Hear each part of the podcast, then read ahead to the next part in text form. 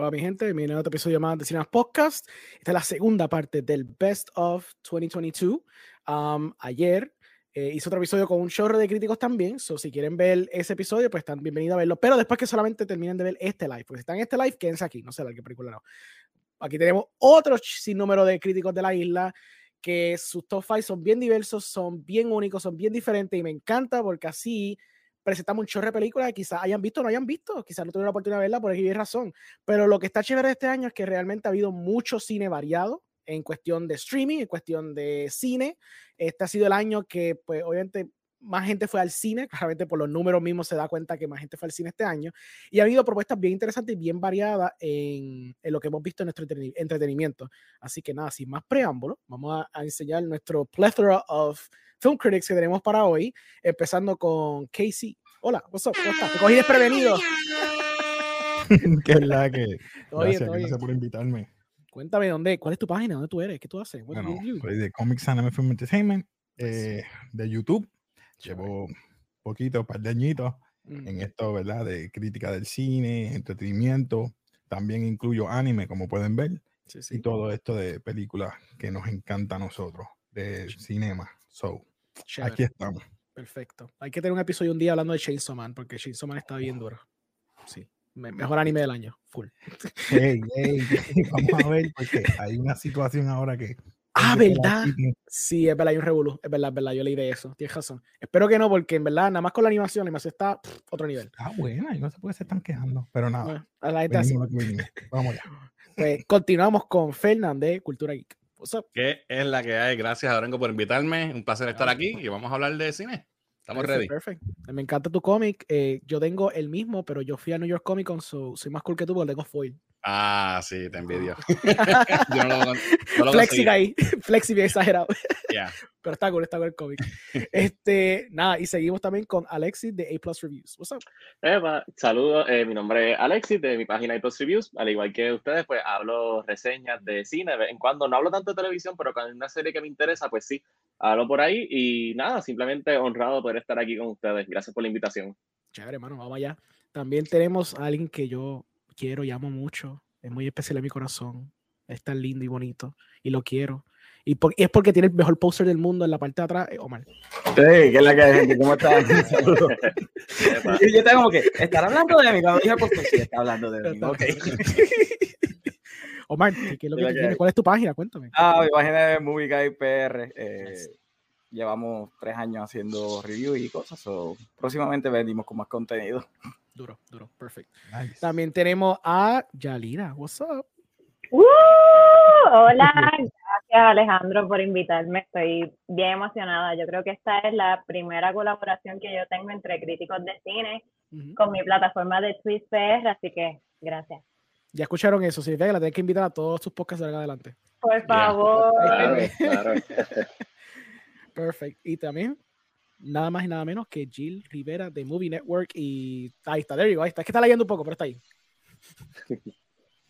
Ah, ok. Eh, bueno, un placer, ¿verdad? Estar aquí.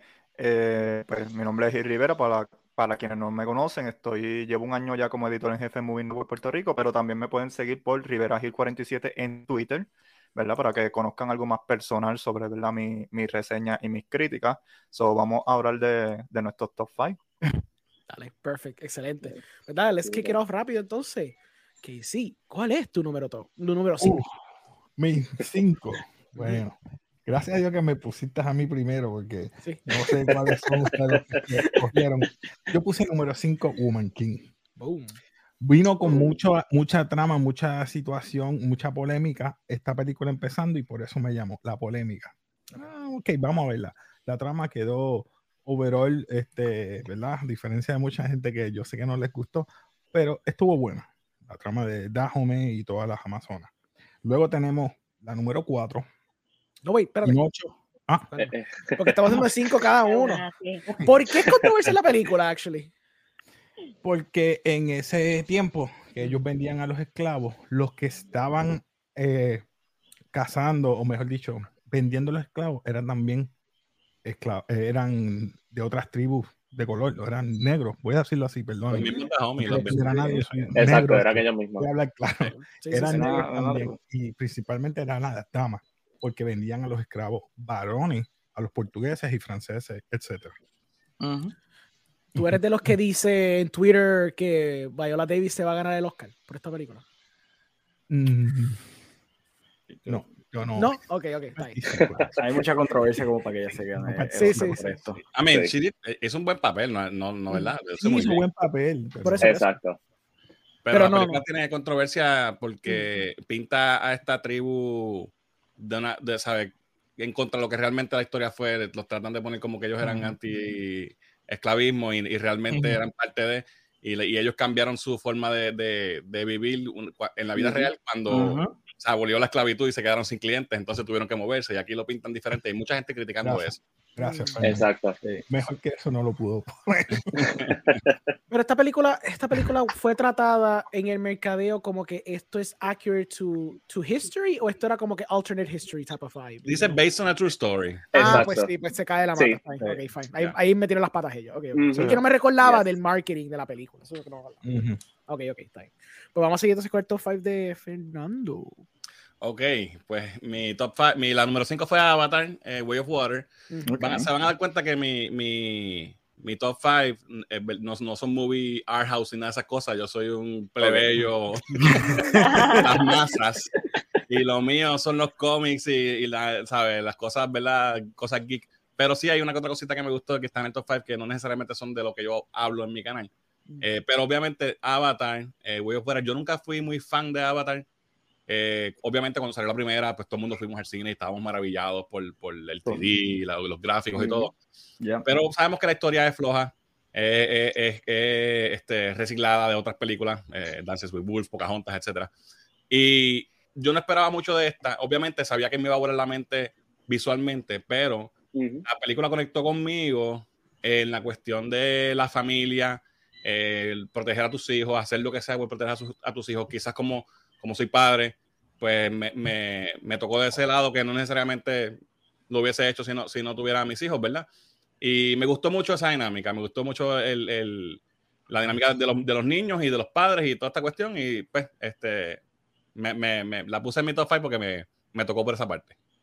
Fíjate, Fernando, yo le quería poner en mi lista y no me atreví. Así que te voy a dar aplauso porque la revista poner en tu top 5. A mí realmente, a mí realmente, tengo que admitirlo, ver una película que eh, salió con unos muy buenos efectos especiales, que está bien construida, que tiene una dinámica acerca de familia, específicamente de padre, en el 2022 yo dije como que, oh, no puedo creer lo que esto se siente como fresh air ahora mismo. Increíble. Um, y realmente, pues, tengo que admitirlo, o sea, James Cameron se votó y, y, lo que él estaba tratando de decir con lo de las ballenas, eh, mm. de Hit Home, o sea, cuando yo lo vi, me quedé como, diablo, en verdad, ver esto está, horrible. Mm. Del aspecto técnico, ya que usted está hablando de Avatar, que ustedes pensaron, oye, los efectos especiales están como están, son increíbles, pero ¿qué creen de la decisión de haberlo tirado en 48 cuando por lo menos la vez, iba a preguntar yo. La vez, que yo lo vi, la vez que yo lo vi fluctuaba, ¿me entiendes? Sí. Bueno, yo creo que yo te lo comenté, Orengo, cuando salimos del cine. A mí me molestó el frame rate de que yo parecía que le daban este 2.0 fast forward, ¿verdad? fast forward en la acción y como que me sacaba.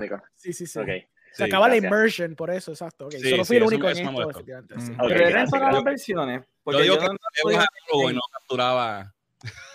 Yo no la pude ver en IMAX y yo no sentí lo del frame rate. No sé si ah, es que bueno, yo la, tú la viste en 24. Ah, pero sí, pero yo la vi en CXC y la vi así. Entonces me puse a buscar en medio de la película y supuestamente, según la página que leí, como que en todas las versiones 3D tenía lo del high frame rate. Ah, no sé cuán cierto era la página o no, pero sí había escenas que precisamente la acción como que lo veía bien fast forward y eso me sacó de la experiencia. Quiero verla regular para saber si es que ¿verdad? eso me afectó negativamente. Yo la he visto dos veces en IMAX, las dos 3D, y las dos veces me pasó. Okay. yo solamente la vi una sola vez eh, y la vi en, en, CX regular y no pasó. So, okay. si la ver pues debe ser regular, pues ahí está. Eh, pues debe ser un issue del 3D entonces, por lo menos de uh -huh. ese formatting que lo tiraron uh -huh. de esa manera. Sí, sí. Exacto. Sí, sí, porque fue algo que obviamente parte de la, del viaje de, de, Avatar como película y la franquicia as a whole es la experiencia, el immersion of it. Uh -huh. Y, y 48, 48 frames fue una buena decisión, pero cuando lo empezaba le decía, diablo, sí, como que, como que sacaba para estar seguro que está viendo el 48 y como que, oh, ok, tú sabes, cool, se llama Lifelike y como hay muchas secuencias de agua, parece like a documentary. Está excelente, like, vendió el, el, approach. Pero cuando entonces it would dip, que yo sé que no es dipping, es que probablemente, pues, quizás either esas, escenas no la, esas tomas no las grabaron en 48 o maybe en el conversion se dieron cuenta de que quizás teníamos que jugar con eso para que quizás no, fuera, no sea tan overwhelming para la audiencia, pero como resultado, pues entonces estás brincando de, de frame rate tan constante que te quita un poco de la, de la experiencia como tal. eso ya fue lo único, realmente, como que era bien frustrante de verla en cuestión del immersion. Este, pero ya, ok. Alexis, dame tu número 5. Eh, para mi número 5 tengo Pinocho, la versión de Guillermo del Toro. La de Disney, la de Disney, sí, sí, sí, la de Disney. Eh, ¿Cuál? Para mí We don't talk about that here. eso. Pero simplemente, mano, me, me, encantó la película. Tuve la oportunidad de verla en cine. Este fue de las mejores experiencias de cine que he tenido este año. Éramos más que cinco personas en la sala. Y era bien curioso porque estaban esta pareja, era el señor y la señora, estaba el papá con la nena como de cuatro o cinco añitos, la nena estaba medio aburrida en la película, pero el papá estaba bien metido y estaba yo y mi mamá, técnicamente éramos seis, mi mamá y yo, perdón. Y mano, me encantó, me encantaron los visuales, me encantó, a mí me encantan las películas que son full screen. El 1.85, 1.78, a mí me encanta. La pantalla del cine para mí es diseñada para hacer full screen. Widescreen puede aguantarlo, pero cuando hablo full screen como que automáticamente tiene bonus points y me encantó la creatividad detrás de la película, me encantó la ambientación que le dieron. Poner a Mussolini, que nunca pensé que iba a encajar con Pinocho, pero me, me encantó cómo de alguna manera lograron encajar todo, la temática de la muerte, cómo Guillermo del Toro explicó, es un, ¿sabes? Este crisis existencial de una manera tan sencilla que un niño lo puede captar, pero que para un adulto también, ¿verdad? Puede profundizar un poquito más en el mensaje. Lo único que no me gustó fue que cuando la fui a ver, ¿verdad? Saben que al final de la película, pues, creo que Ivan McGregor tiene una canción. Era la última tanda y no sé por qué el empleado le dio con prender las luces y eso me sacó de la experiencia. Entonces, todo el mundo se había ido, ¿sabes? Estaba yo solo en la ah. sala y yo en señal de protesta me quedé así sentado, como que, mira, como que yo trabajé en el cine, so, yo sé que, ¿sabes? Nosotros nos dicen que tú no prendes la luz, al menos que la sala esté vacía, o sea, que haya, se haya acabado la película. Porque obviamente hay gente, ¿verdad? Como nosotros que nos gusta disfrutar los créditos y ver toda la gente que trabajó en la película. Y, mano, ese empleado prendió la luz y después fui y le di la queja al gerente.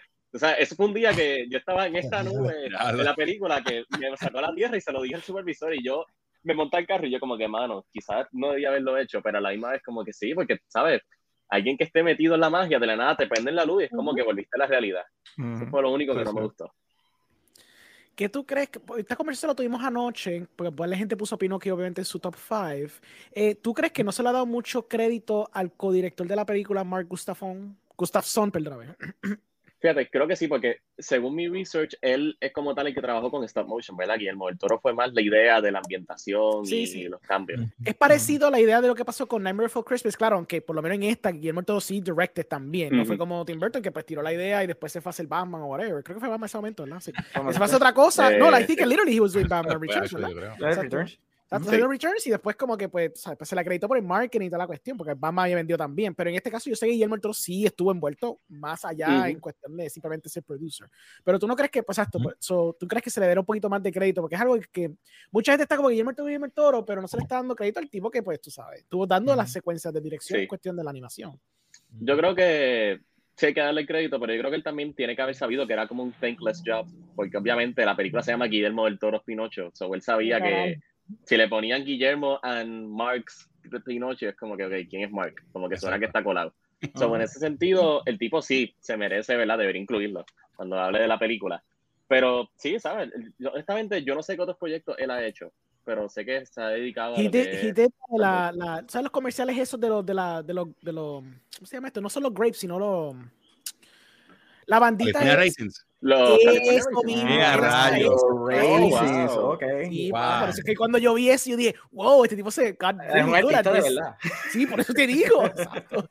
Claro, ya, por eso digo. Like, tiene años de experiencia haciendo esta cuestión. sí. Sí, sí, no, hay, hay, que darle reconocimiento, pero pues obviamente pusieron Guillermo del Toro para vender y diferenciarlo de Disney. So, entiendo en parte el marketing strategy, pero sí, debería incluirlo. Gracias por, por el dato. Sí, no, está bien. Whatever, para eso En verdad, la película está excelente. La película está preciosa. A mí, me encanta mucho cómo Guillermo el Toro tiene esta obsesión con explotar niños con bombas atómicas. A mí me encanta cuando él se hace esta, esa loquera. Es claro, lo hace eso todo el tiempo. Tienes que ver que fue Devil's Backbone. Literally, the movie starts con una bomba atómica que entra un negro. Literal. Sí. El juego de Warfare dice, aquí le faltan niños para disparar. Sí, te digo, I'm pretty sure que cuando hizo Peter que dijo, al fin, I can do this again, they get away with it. De madera la cosa. Sí. ¿Verdad? y, yo no sé ustedes, pero para mí esa película tiene el Oscar de mejor película animada. No sé qué opinan ustedes. sí. Hay una que me encanta también, que es la de Marcel, pero eh, estoy consciente, bien consciente que esta va a ganar mejor película animada, obviamente. Mm. Marcel cuenta como animada, porque yo tengo esa lucha, porque para... Eso en, en, Film Twitter, ¿verdad? En el mundo de Twitter, este, eso se debatió y se considera este, película animada. Por la mm. cuestión del porcentaje de cuánto es stop motion versus cuánto es live action. Ok. Sí, pero cualifica, lo que no sé si le van a dar. Ajá. Si le van a dar snob o algo así, eso puede pasar. eso puede pasar. Sí. Porque también una película indie, tú sabes, ya. Eh, también mucho, mucho.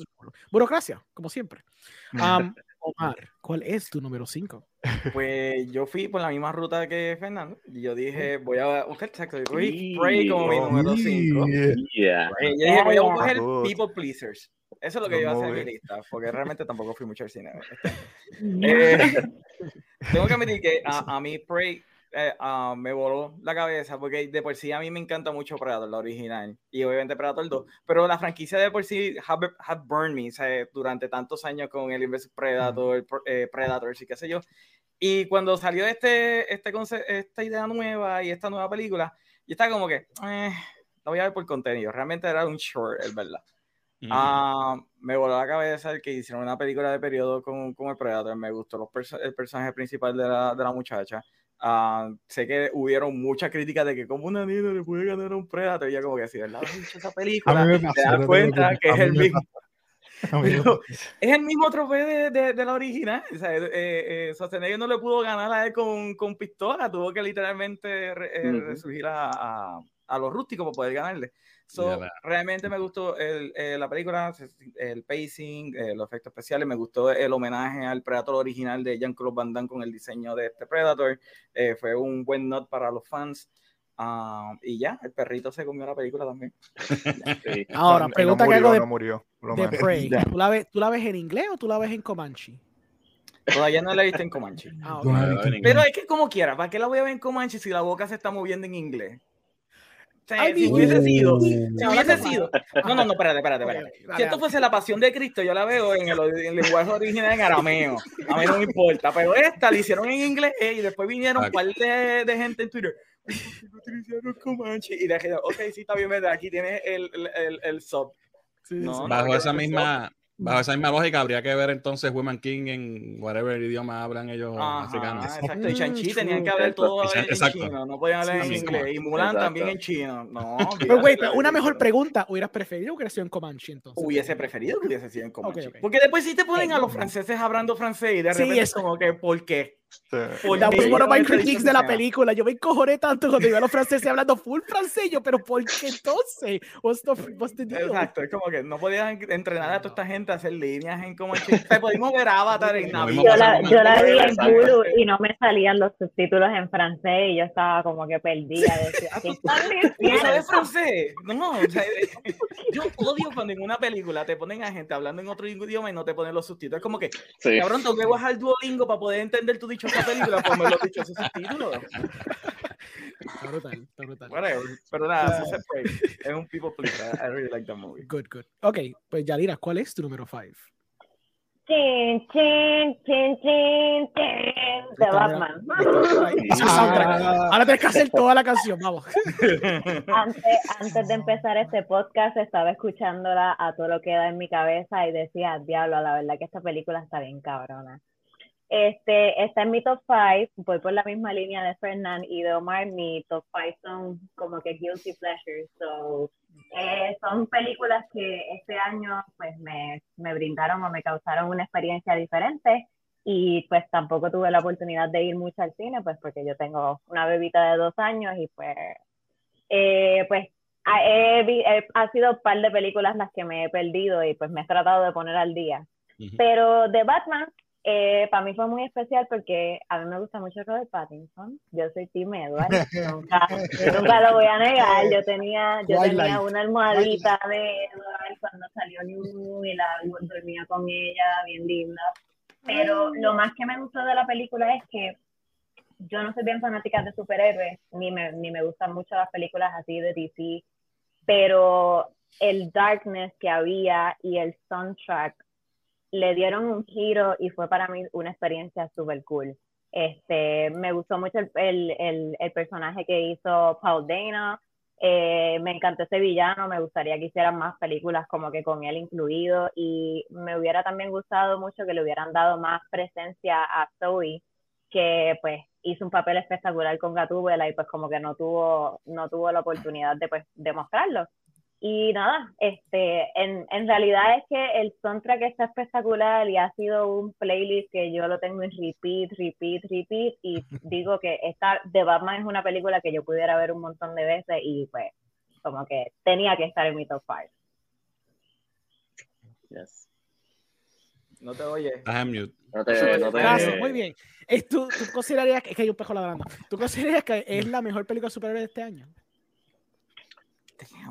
Es que no he visto muchas películas de superhéroes este año, eso no me atrevo a decirte que sí, porque no vi, no vi Thor, Love and Thunder. No, tranquilo, no, no, no viste nada. No, no, nada, por favor.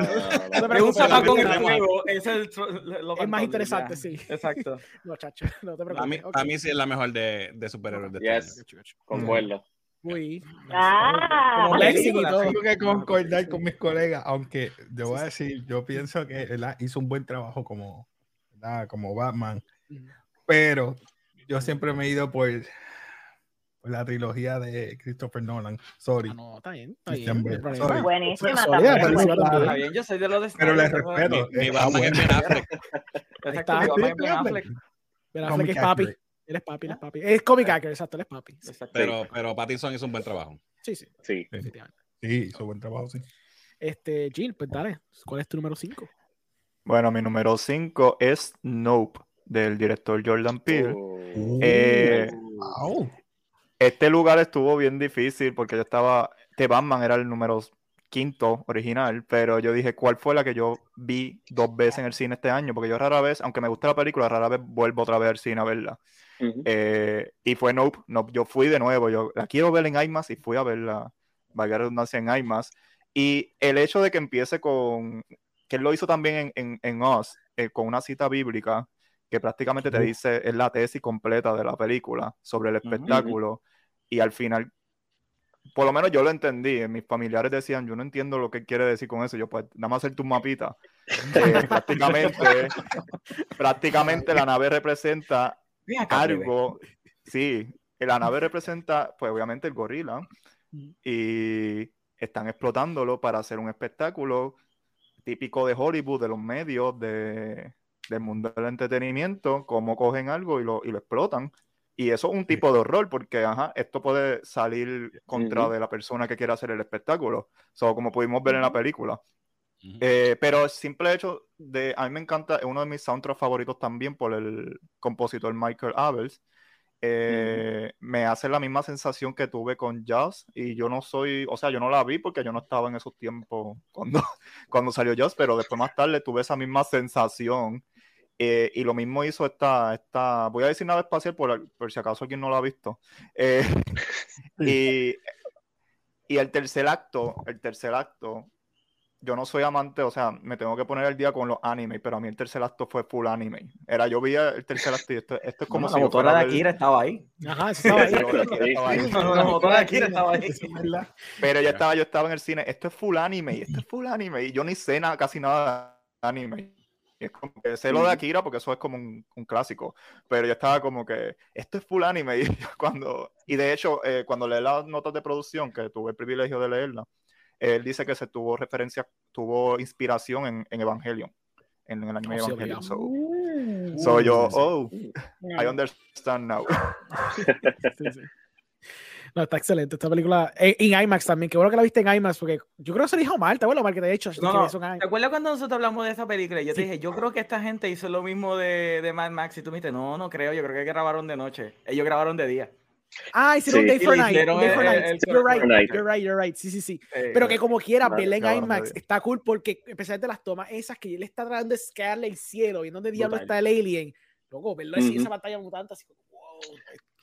No, y cada vez que yo veía la... Yo la vi, yo la vi en televisión y no, me no me impactó tanto. Para mí, cuando nosotros hicimos nuestro top en, en el canal, la puse como disappointment del año para mí.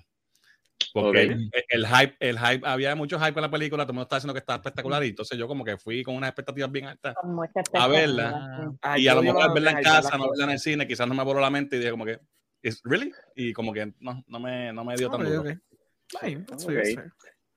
A, mí por lo menos me gustó que para el Blu-ray, digo el 4K, le pusieron las escenas de IMAX. No sé si la versión digital lo tiene, pero por lo menos en disco oh. tiene las escenas. aunque nunca pude verla en IMAX, pues por lo menos la pantalla completa. Sí, se, se, lleva la campaña, pantalla entera. Maybe it's a better way to experience it. Sí, sí, definitivamente. pero, mano, este, qué decepción que no llegara al Oscar Shortlist de mejor sonido. Por lo eh, menos, ¿verdad? Yeah. Sí, ¿no? Digo, a mí me molestó eso, porque el, el, el diseño sonoro de la película es súper importante y para mí hicieron un trabajo espectacular. Yo por lo menos que la vi en CXC, que tenía pues Dolby Atmos, es como que el sonido fue bien importante y no verla en la lista me molestó un poco. Sí, yo siento que en, cuestión de blockbusters que salieron, especialmente blockbusters quizás son con conceptos más originales, más diferentes, esta que quizás aunque fue imperfecta para alguna gente, porque sé de gente que no le gustó la película, nada, pero había algo que quería decir. Quizás no la agarraba, quizás lo pasaba desapercibido, pichaba, como que no, no cosas tan interesantes.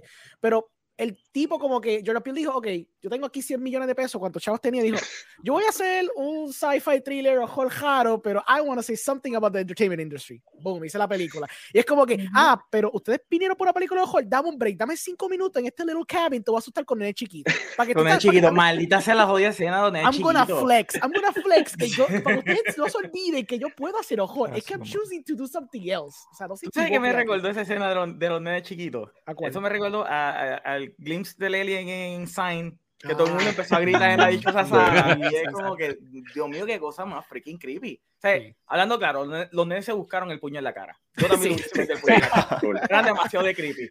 Está, brutal. No, pero es verdad, está, está, está logra. Es bien, es bien interesante la película y, y por lo menos en cuestión de blockbusters, I'm happy que películas así todavía existen, hacen chavo y la gente la va a ir a ver. Tú sabes que la gente está interesada como quieren ver ese tipo de cosas. Eso está cool. Pues My Number Five es una película de A24, porque ama A24 Horror y tengo como tres en mi lista. Se llama After Sun de Charlotte Wells. Es una película slice of life bien íntima de un padre y una hija en unas vacaciones en los late 90s, donde ellos fueron a Turkey, si no me equivoco.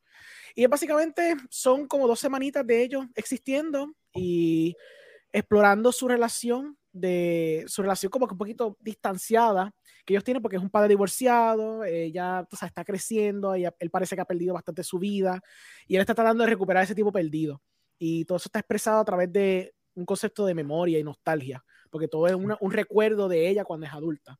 Y también está representado en pietaje grabado con un video camera, de esos que tienen los, DVD, los mini DVD tapes, que nosotros quizás como chamaquito hubiéramos jugado aunque sea una vez con ella. Y explorando esos elementos, esos mix media, pues resultó una película bastante emotiva bastante emocionante, que además tiene el, mejor needle drop del año, fácilmente, en el tercer acto, tú sabes, cuando pone la canción de Queen, eso cine de verdad, está bien brutal. Um, Pedro Mezcal, digo, Paul Mezcal, discúlpame, Paul Mezcal hizo un trabajo impresionante, si no es porque Brendan Fraser botó la bola con The Whale y también Colin Farrell botó la bola con Banshees of Sharing, Paul Mezcal estaría ahí en mis tops como, como Young Daddy Problems, porque el tipo es un treitongo que sabe demostrar depresión con esos ojos de él, una cosa brutal, de verdad que unos performances brutales de parte de él, de parte de ella, este, ¿verdad? Fue una película bien linda, bien bonita y es bien emotiva, so I loved it a lot. Um, vamos con el number four de todo el mundo. Vamos a empezar con Alexi, because he has a very interesting one. Ok. Este, ¿Cuál era mi número cuatro? Ah, gracias. Es mi número cuatro. Se me olvidó cuál era. The Banshees of Inisherin. Este, la tengo aquí también en Blu-ray. La compré la uh, semana pasada. Este, mano, esta película me sorprendió porque, de hecho, eh, el director, yo no sabía de él hasta que vi Three Billboards, cuando después de que Three Billboards se ganó el Oscar, yo, yo, dije, bueno, pues voy a verla. Y me gustó porque fue de esas pocas películas que para mí fueron impredecibles. Es como que, ok, yo pensé que se iba por una ruta, una ruta y se fue por una ruta completamente diferente. Y con esta de Banshees of Inisherin me interesó porque la premisa es bien sencilla. Dos mejores amigos uno un día decide que no quiere hablarle al otro. Y ya.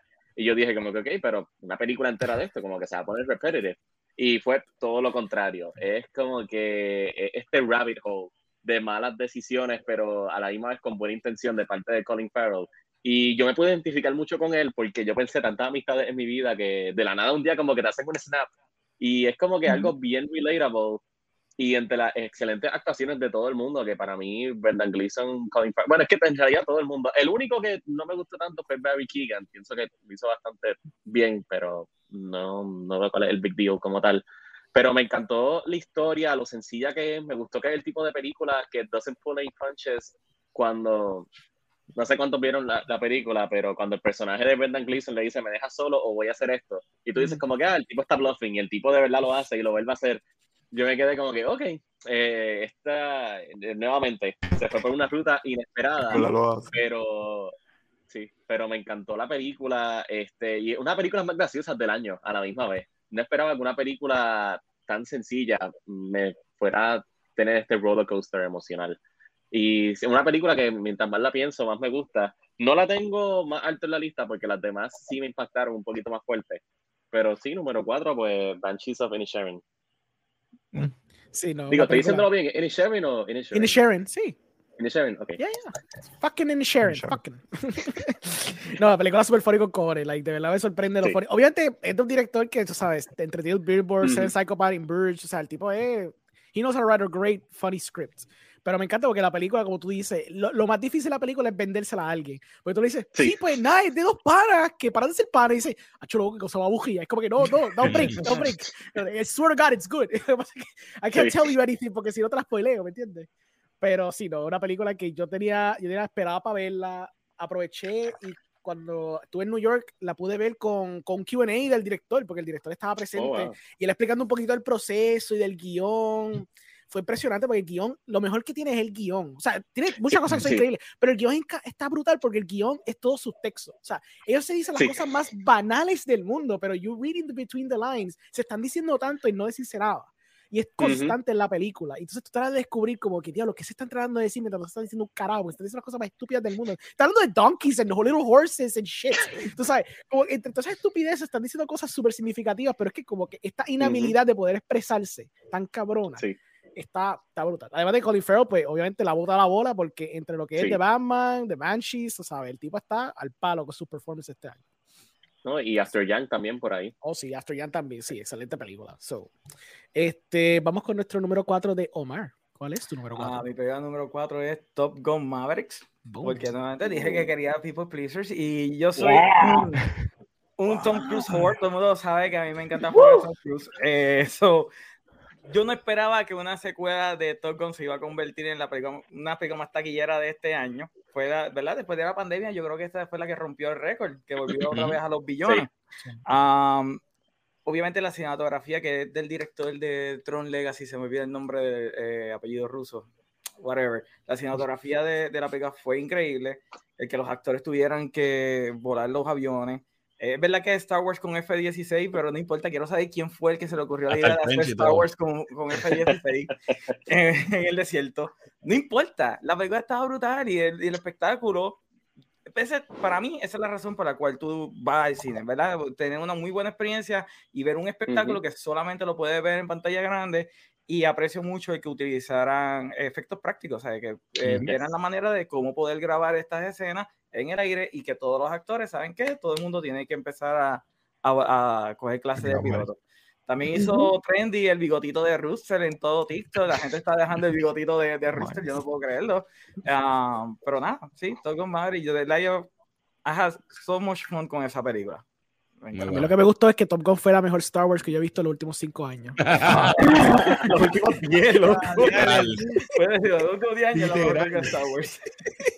Está brutal. Cuando yo vi el Treasure, yo dije, I want to see where this goes. Y como que, ah, diablo, this is more exciting que Star Wars. Mira, cuando están haciendo literalmente explicando todo el plan, yo vengo y, y, me miro para el frente y está Jan de Issue 42 y yo le digo, cabrón, están haciendo Star Wars. Y él, ¿verdad que sí? Y yo, yeah, Star Wars. Sí, porque él tiene que dar. Está brutal. Oh Hasta el villano, porque el villano, obviamente, to make it nameless, pero es literally nameless, pero el tipo está vestido todo negro y todo negro. Sí, porque el, el, eh, esta película es eh, y yo la tengo en mi, en mi top 5, so maybe cuando me toque la, mencionamos ella, porque estamos hablando de ella ahora. Eh, es nostalgia bien hecha, sin, sin ser este fanservice eh, descarado. Y en la película original, los villanos tampoco no es ningún país específico ni nada, siempre es como que nameless. Eh, me gustan muchas escenas de nostalgia que, que, que, tú no tienes que haber visto la original para, para disfrutarte esta. Yo fui una que no vi la original y me disfruté mucho la película. Por ejemplo, la, la, escena de Rooster tocando Great Balls of Fire. Eh, el, eh, Goose es su papá, es lo mismo en la primera. El personaje de Jennifer Connelly, él no sale en la primera, pero la menciona en un, en un throwaway line. Exacto. Mencionan el nombre de ella, que es la hija de un general que él se llevó enredada y aquí tiene un papel espectacular. So, ¿sabes? Es, eh, así es que tú coges una propiedad nostálgica para los, para los boomers como yo eh, y, y, que, y, que, de verdad lo, hacen bien hecho sin que se sienta que están pandering a, a, a, pura nostalgia. Mi, mi única crítica, Fernando, no sé si tú lo, te lo llevaste, es que el soundtrack de la 1 está mejor. Ah, bueno. El soundtrack de la 1 está es fire. Y este fue como que, diablo, no le pusieron cariñito aunque sea la música, mano. Es lo único que le faltaba a ella. La única canción que me acuerdo fue la última, y porque a mí me gustan los Jonas Brothers, es, fue la única razón, pero esa es la, esa es la única que pegó. Sí, sí. Ah, mira, acuérdate que la primera, mucho, mucho del, del, drive fue, la, fue, la, fue el soundtrack. El soundtrack de la primera es lo que hizo la película que vendiera Gangbusters, tú sabes, por mes. Pero la, la, acción, los stunts, todas las escenas en el avión, como tal, volando, ah, no, todo eso estuvo espectacular hasta la escena de estos, estos tipos eh, descamisados en la playa, toda esa cuestión. Esa fue mi escena favorita. Esa fue la Todo bueno, todo muy bueno. Pues dame, Gil, la número 4 tuya. Número 4 es Tar, del director Todd uh. Field. Eh, esta fue la que... pues todavía, esto salió como en octubre más o menos aquí, que yo no sé si duró una semana o dos semanas, porque la película en verdad no hizo mucho dinero. Eh, pero todavía hasta, hasta hoy me sigue aterrorizando y, y, no en términos de horror, sino es que todavía sigo pensando en ella. Es como que todavía le sigo sacando diferentes matizos, diferentes conclusiones. Y el simple hecho de esta actriz llamada que es Blanchett, que es mi actriz favorita. Yo no esperaba menos de ella aquí, pero no esperaba que prácticamente me interpretara un personaje que yo pienso que es real. Pienso que. que ella es Lydia Tar, vamos a hablar claro. Es Lydia Tar, ella es Lydia Tar. Ella no es que Blanche, ella es Lydia Tar.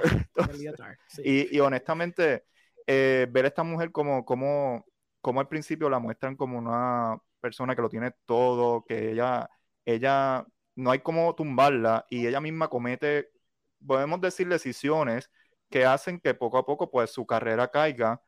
Sin embargo, la conclusión, que fue otra que yo hice así como que, porque saqué la canción que estaba al final, so, si no la han visto cuando la, la vean. Pero pues si eres fan de los videojuegos, maybe lo vaya a sacar. Y yo hice, ok, ¿por qué tienen esta canción aquí? Porque ella está haciendo esta canción. Y yo seguía pensando en esta película después que salí y yo decía, oh, ella está tratando de volver otra vez a, hacer de nuevo espectacular, excelente.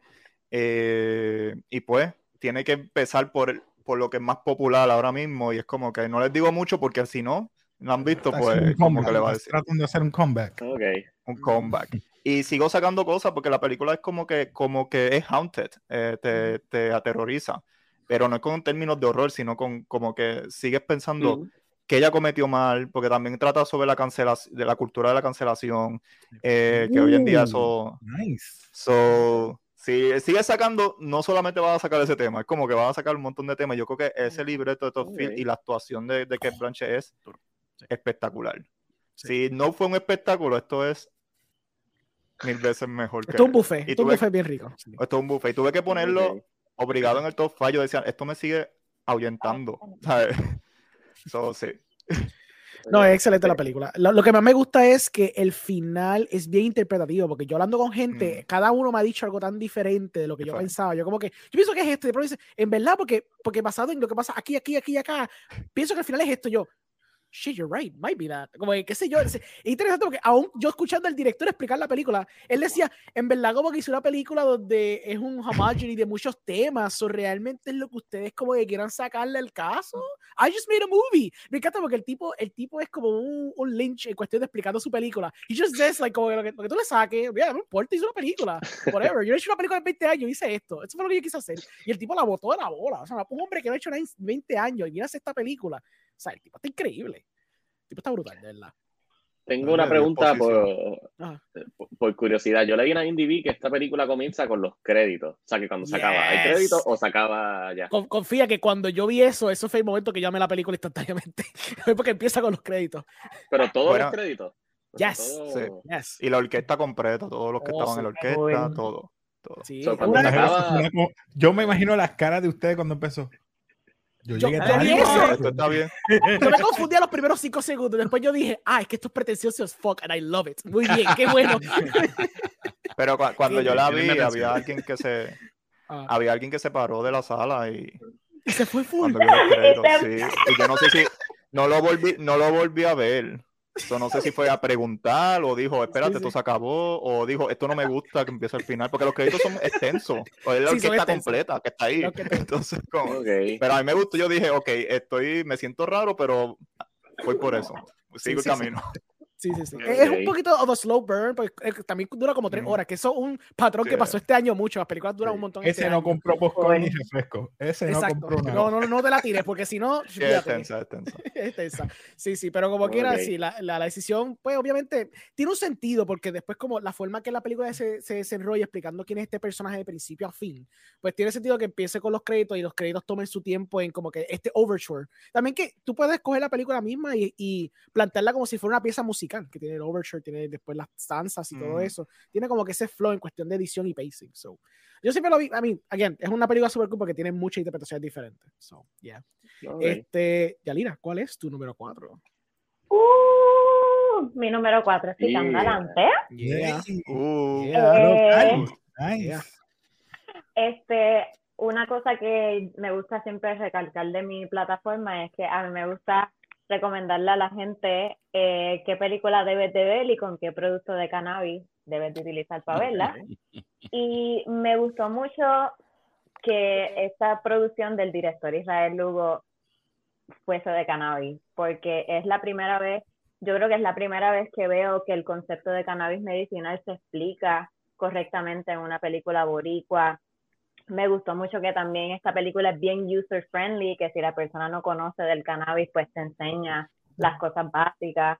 Eh, me sentí bien identificada con la trama, es de, pues para los que no la han visto, es de esta familia que está pasando por una crisis económica como la mayoría de las familias de aquí de Puerto Rico. Y pues una de las hijas les dice para montar este underground eh, cultivo de cannabis medicinal y pues por ahí sigue la trama. Eh, me sorprendió mucho el desenlace porque yo no me esperaba que la película terminara como hizo. A mí me voló la cabeza. Like, yo me separé al frente y dije, ¿qué está pasando aquí? Y me gustó mucho porque estoy, la gente está acostumbrada a, pues, a tener este estigma de que el cannabis es una droga, que la gente que utiliza cannabis eh, son vagos, no sirven para nada. Y pues en esta película se tomaron el tiempo de investigar lo que estaba lo que estaba pasando, las crisis que estaban teniendo los dispensarios, de que hay un dispensario aquí, hay un dispensario dos casas más abajo. Y siento que, que fue una de las muchas películas puertorriqueñas que estuvo muchos meses eh, en el cine, que fue algo que me encantó, que estuvo, ya ni me acuerdo cuánto, pero, pero yo creo que ha sido la película, una de las películas que más, más ha estado en el cine y de verdad que es una película que todo el mundo se puede identificar con, con la trama, este, a mí, y como les dije, este, lo más que me gustó es que representa el cannabis medicinal de, de manera positiva.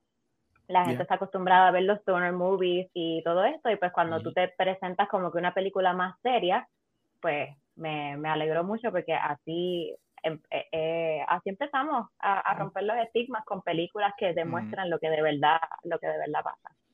Un elemento que me gustó mucho de la película fue el, el juego de tono porque iba de algo bastante funny, jocoso, relatable en cuestión de lo que es el ser boricua, especialmente con, con ay caramba, con René Monclova, que René Monclova era un animal actuando, o sea, está brutal. Ese es el de las frases más icónicas. Oh, sí, por eso te digo, sí, sí. Y entonces balancear el tono con lo más oscuro, porque después la película se torna como un thriller, se torna más dark, y obviamente con el final, que es bastante dark. Este, me gustó ese juego de tono porque fue bastante simple, se sintió como, you know, very early Coen Brothers movie, como que ese flow tenía, me gustó mucho en ese aspecto, sí.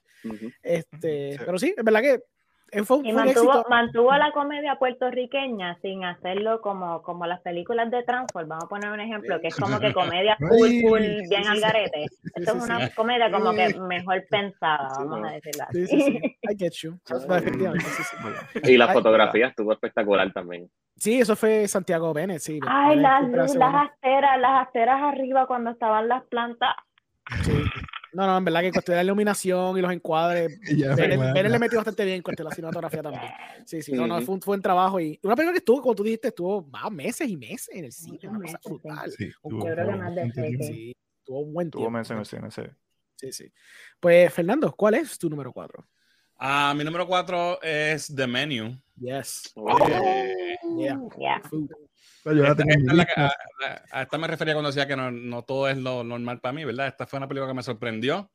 Eh, me gustó. Yo esperaba que fuera más. Yo había visto el thriller y me había llamado la atención. Y cuando fuimos a verla, yo esperaba algo que, sea, que era más como un thriller más dark, qué sé yo. Y cuando me encontré que es una comedia negra, como que me, me, no, me, no me lo esperaba. Eh, me, me, gustó mucho, eh, me sorprendió. tremendo elenco. Ralph Fiennes, Anya Taylor Joy, eh, Nicolas Holt, ah, ya está John Leguizamo.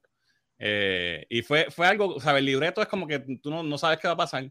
El final quizás es, la única, el desenlace es un poquito decepcionante un poquito, pero ver la experiencia fue tan buena y fue tan como dividen todo por los platos.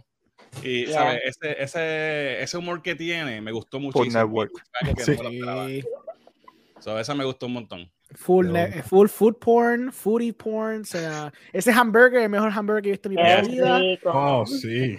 Cacho, ese hamburger estaba delicioso, pero comer cinco de ellos, en verdad que sí. No, el performance de Tomoyo estuvo bueno y el de este tipo de, de, ay caramba, oh my god, I forgot his name. Uh, el chef, chef, someone save me.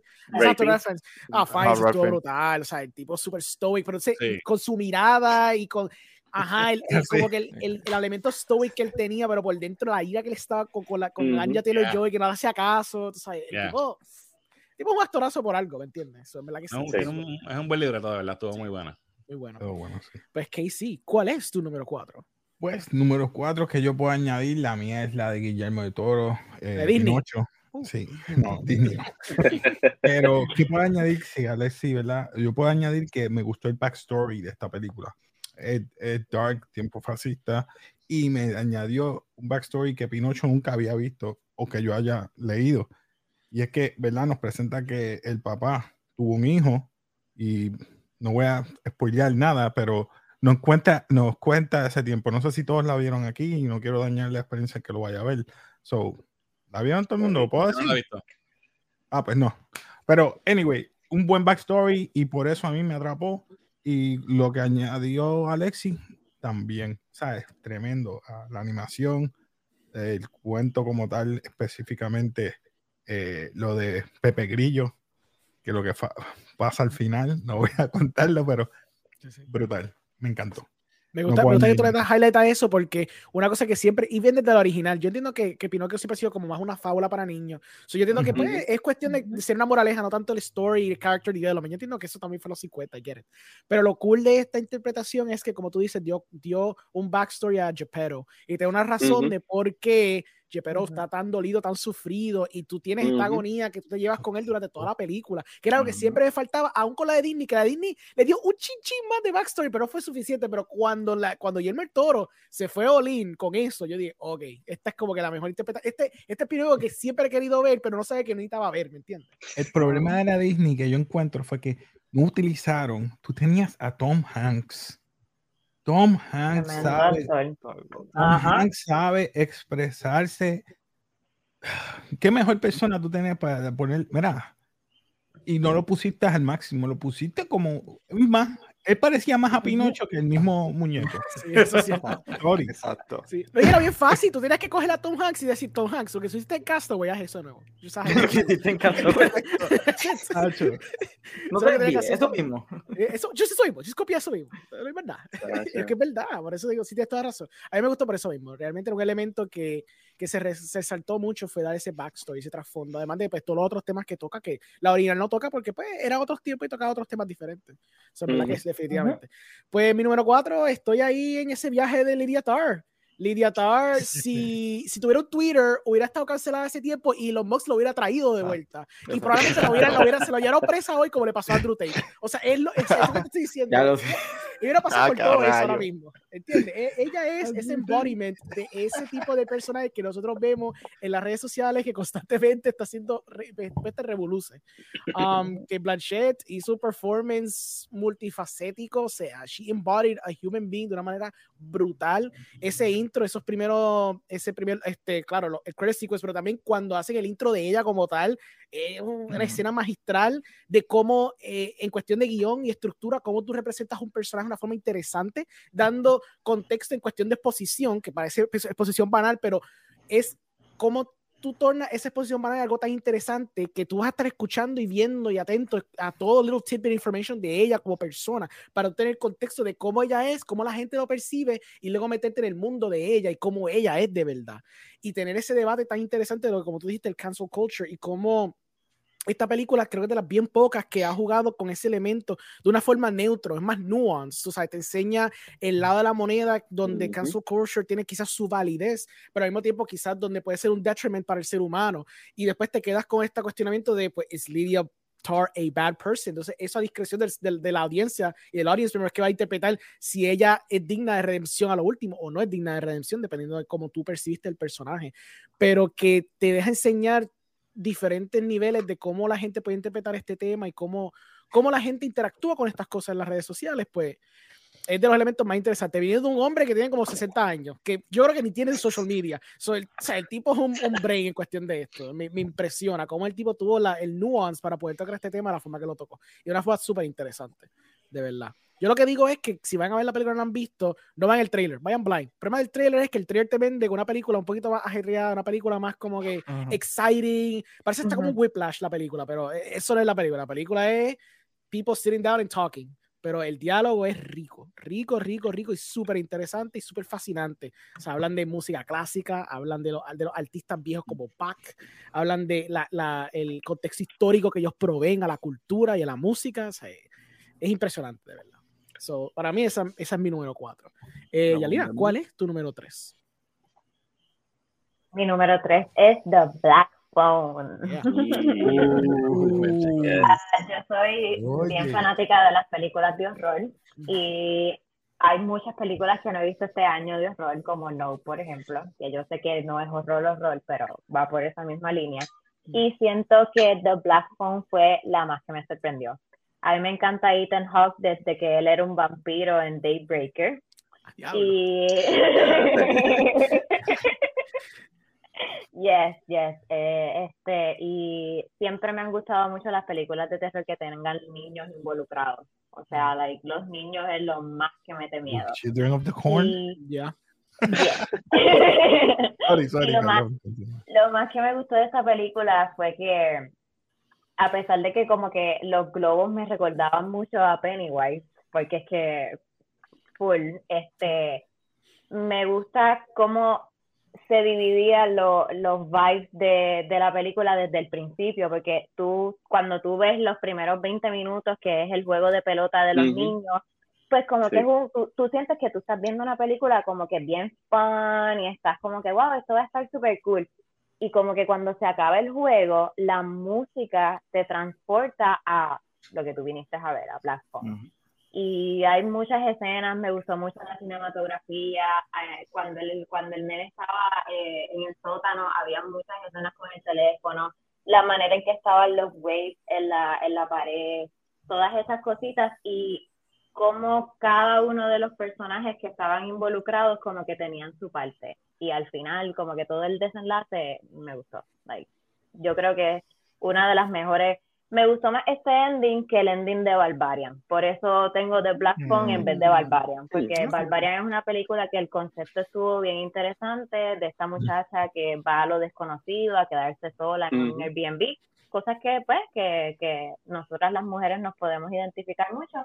Pero el ending, pues, estuvo bien desastroso. Este, The Black Phone, desde, desde el principio al fin, yo me la disfruté. Y Ethan Hawke sentado en la silla esperándolo sin camisa con una correa. La trama, la trama. La trama, la trama, la trama. A mí, un elemento que me gustó es que también, tras que tenía la estética bien 70s, 80s, era, era bien cool porque la película se sentía como, like, como la de It. ¿Te acuerdas la de It? La, la, más reciente. Tenía como que ese feeling, como el The Kids, oh, Uncovering the Mystery, con el Big, Big Baddy, qué sé yo qué. Este, me gusta que dicen como que con, el concepto de la máscara y la máscara como cambiada la, la las caras, era súper interesante visualmente, era, era a nice little touch que added something más al personaje. Y la hermana, que ahora mismo no recuerdo cuál es el nombre de, de la nena, pero hizo un personaje súper bestial. Esa escena que hay entre, entre el papá y ella estuvo, estuvo bien espectacular. Sí, bueno. Este, pues Jill, Zumba, ¿cuál es tu número 3? Mi número 3 es The Banshees of Inisherin. Eh, ¿Verdad? Comparto las palabras con Alessi. Eh, ¿Verdad? Que es una película que, que ¿verdad? No, no, puedo añadir mucho porque, pues, de dos amigos, disque amigos, y pues yo creo, yo me sentí identificado porque yo creo que todos hemos tenido algún momento como que alguien que nos deja de hablar y uno dice, pero ¿por qué me dejó de hablar? Eh, y a veces son cosas de la vida, el destino, cosas de la vida, pues la persona, cosas que hacer y uno sigue. Pero aquí yo digo que lo curioso de este guion, que es en una isla y todo el mundo ahí como que quiere, vamos a decirlo, quiere ser presentado y quiere saber lo que está pasando y quiere... Y, y ahí es donde yo más me identifico con el personaje de Kerry Condon, que está pues... Eh, se dice que ella es la que va a ganar el mejor Oscar a actriz de reparto, ¿verdad? Es una de las predicciones. Pero el personaje de ella, eh, si no han visto la película, pues tomó una decisión que yo creo que uno como puertorriqueño a veces quisiera hacerlo aquí en la isla. Y es como que tratar de salir de estas de estos problemas que siempre suceden constantemente y tras que tú tienes ese problema, tu hermano tiene este problema con un amigo que, que no es tu amigo, que, ajá, que, que prácticamente esa persona quiere tomar una decisión que si no le dejas de hablar, pues va a tomar una decisión que yo pensé que no iba a hacer y lo hizo. so, así es como que. Eh, y eh, en verdad, los cuatro, todos los actores, pero los cuatro actores principales, todos se brillan gracias a un guion excelente. O sea, un excelente guion de. Porque sin ese guion, yo sé que todos son buenos actores, pero sin un buen guion como, como el de Martin McDonald, eso no hubiera fluido correctamente. Eh, pero sí, yo quería darle el dato de la isla porque, ajá, todo sucede en una isla, no es como que nadie sabe nada, una isla bien pequeña y es como que... Sí, el contexto donde pasa la película pasa en los 1920, donde basically todo lo que ellos tenían que hacer todo el día era beber y ordeñar vaca. Like, no saber nada que se isla. Como que se repite constantemente el diario vivir y como... Sí, claro. So, que, obviamente tú tener un amigo de los tres gatos que existen en la isla y te dice, ay, yo no soy tu amigo, es como que diablo, me quedan dos panas más. y la vaca. Ese y la vaca, exacto. Y la vaca. so, sí, definitivamente algo que se siente bastante relatable en muchos aspectos. Este, Casey, ¿cuál es tu número 3? Pues mi número 3, eh, yo sé que mucha gente no ve The Northman. The Northman. Me encantó, ah, como mi compañera dice aquí, Yalira, ah, me encanta Ethan, eh, Ethan Hawke sale en esta película, al igual que Alexander Skarsgård, no sé si lo dije, Skarsgård. Skarsgård. Eso mismo. Ahí fue que yo vine a enterarme, y perdonen que yo soy así, yo veo las películas y después me entero de las cosas que el papá había hecho anteriormente, eh, la película creo que se llama, es viejita, eh, Beowulf. Y es mm. también de este típico vikingo. Y es como dándole un homenaje al papá en cierta manera. Él, pero anyway, la trama de la película, no sé si la puedo decir completa, pero voy a decir que es un tipo de venganza. Eh, matan al padre de él, usurpan el trono, el, el, el, hermano, y él tiene que buscar cómo vengarse del tío. Y no solamente eso, quiere, ¿verdad?, recuperar a su madre porque él tiene a su madre y después se entera de otras cosas que no voy a entrar en detalle porque si no le daño la trama. Y la película está bien hecha. William Defoe, de verdad, ese hombre puede hacer cualquier personaje y le queda bien. El villano cómico, el más odioso, el bufón. Y él hace de bufón gurú aquí.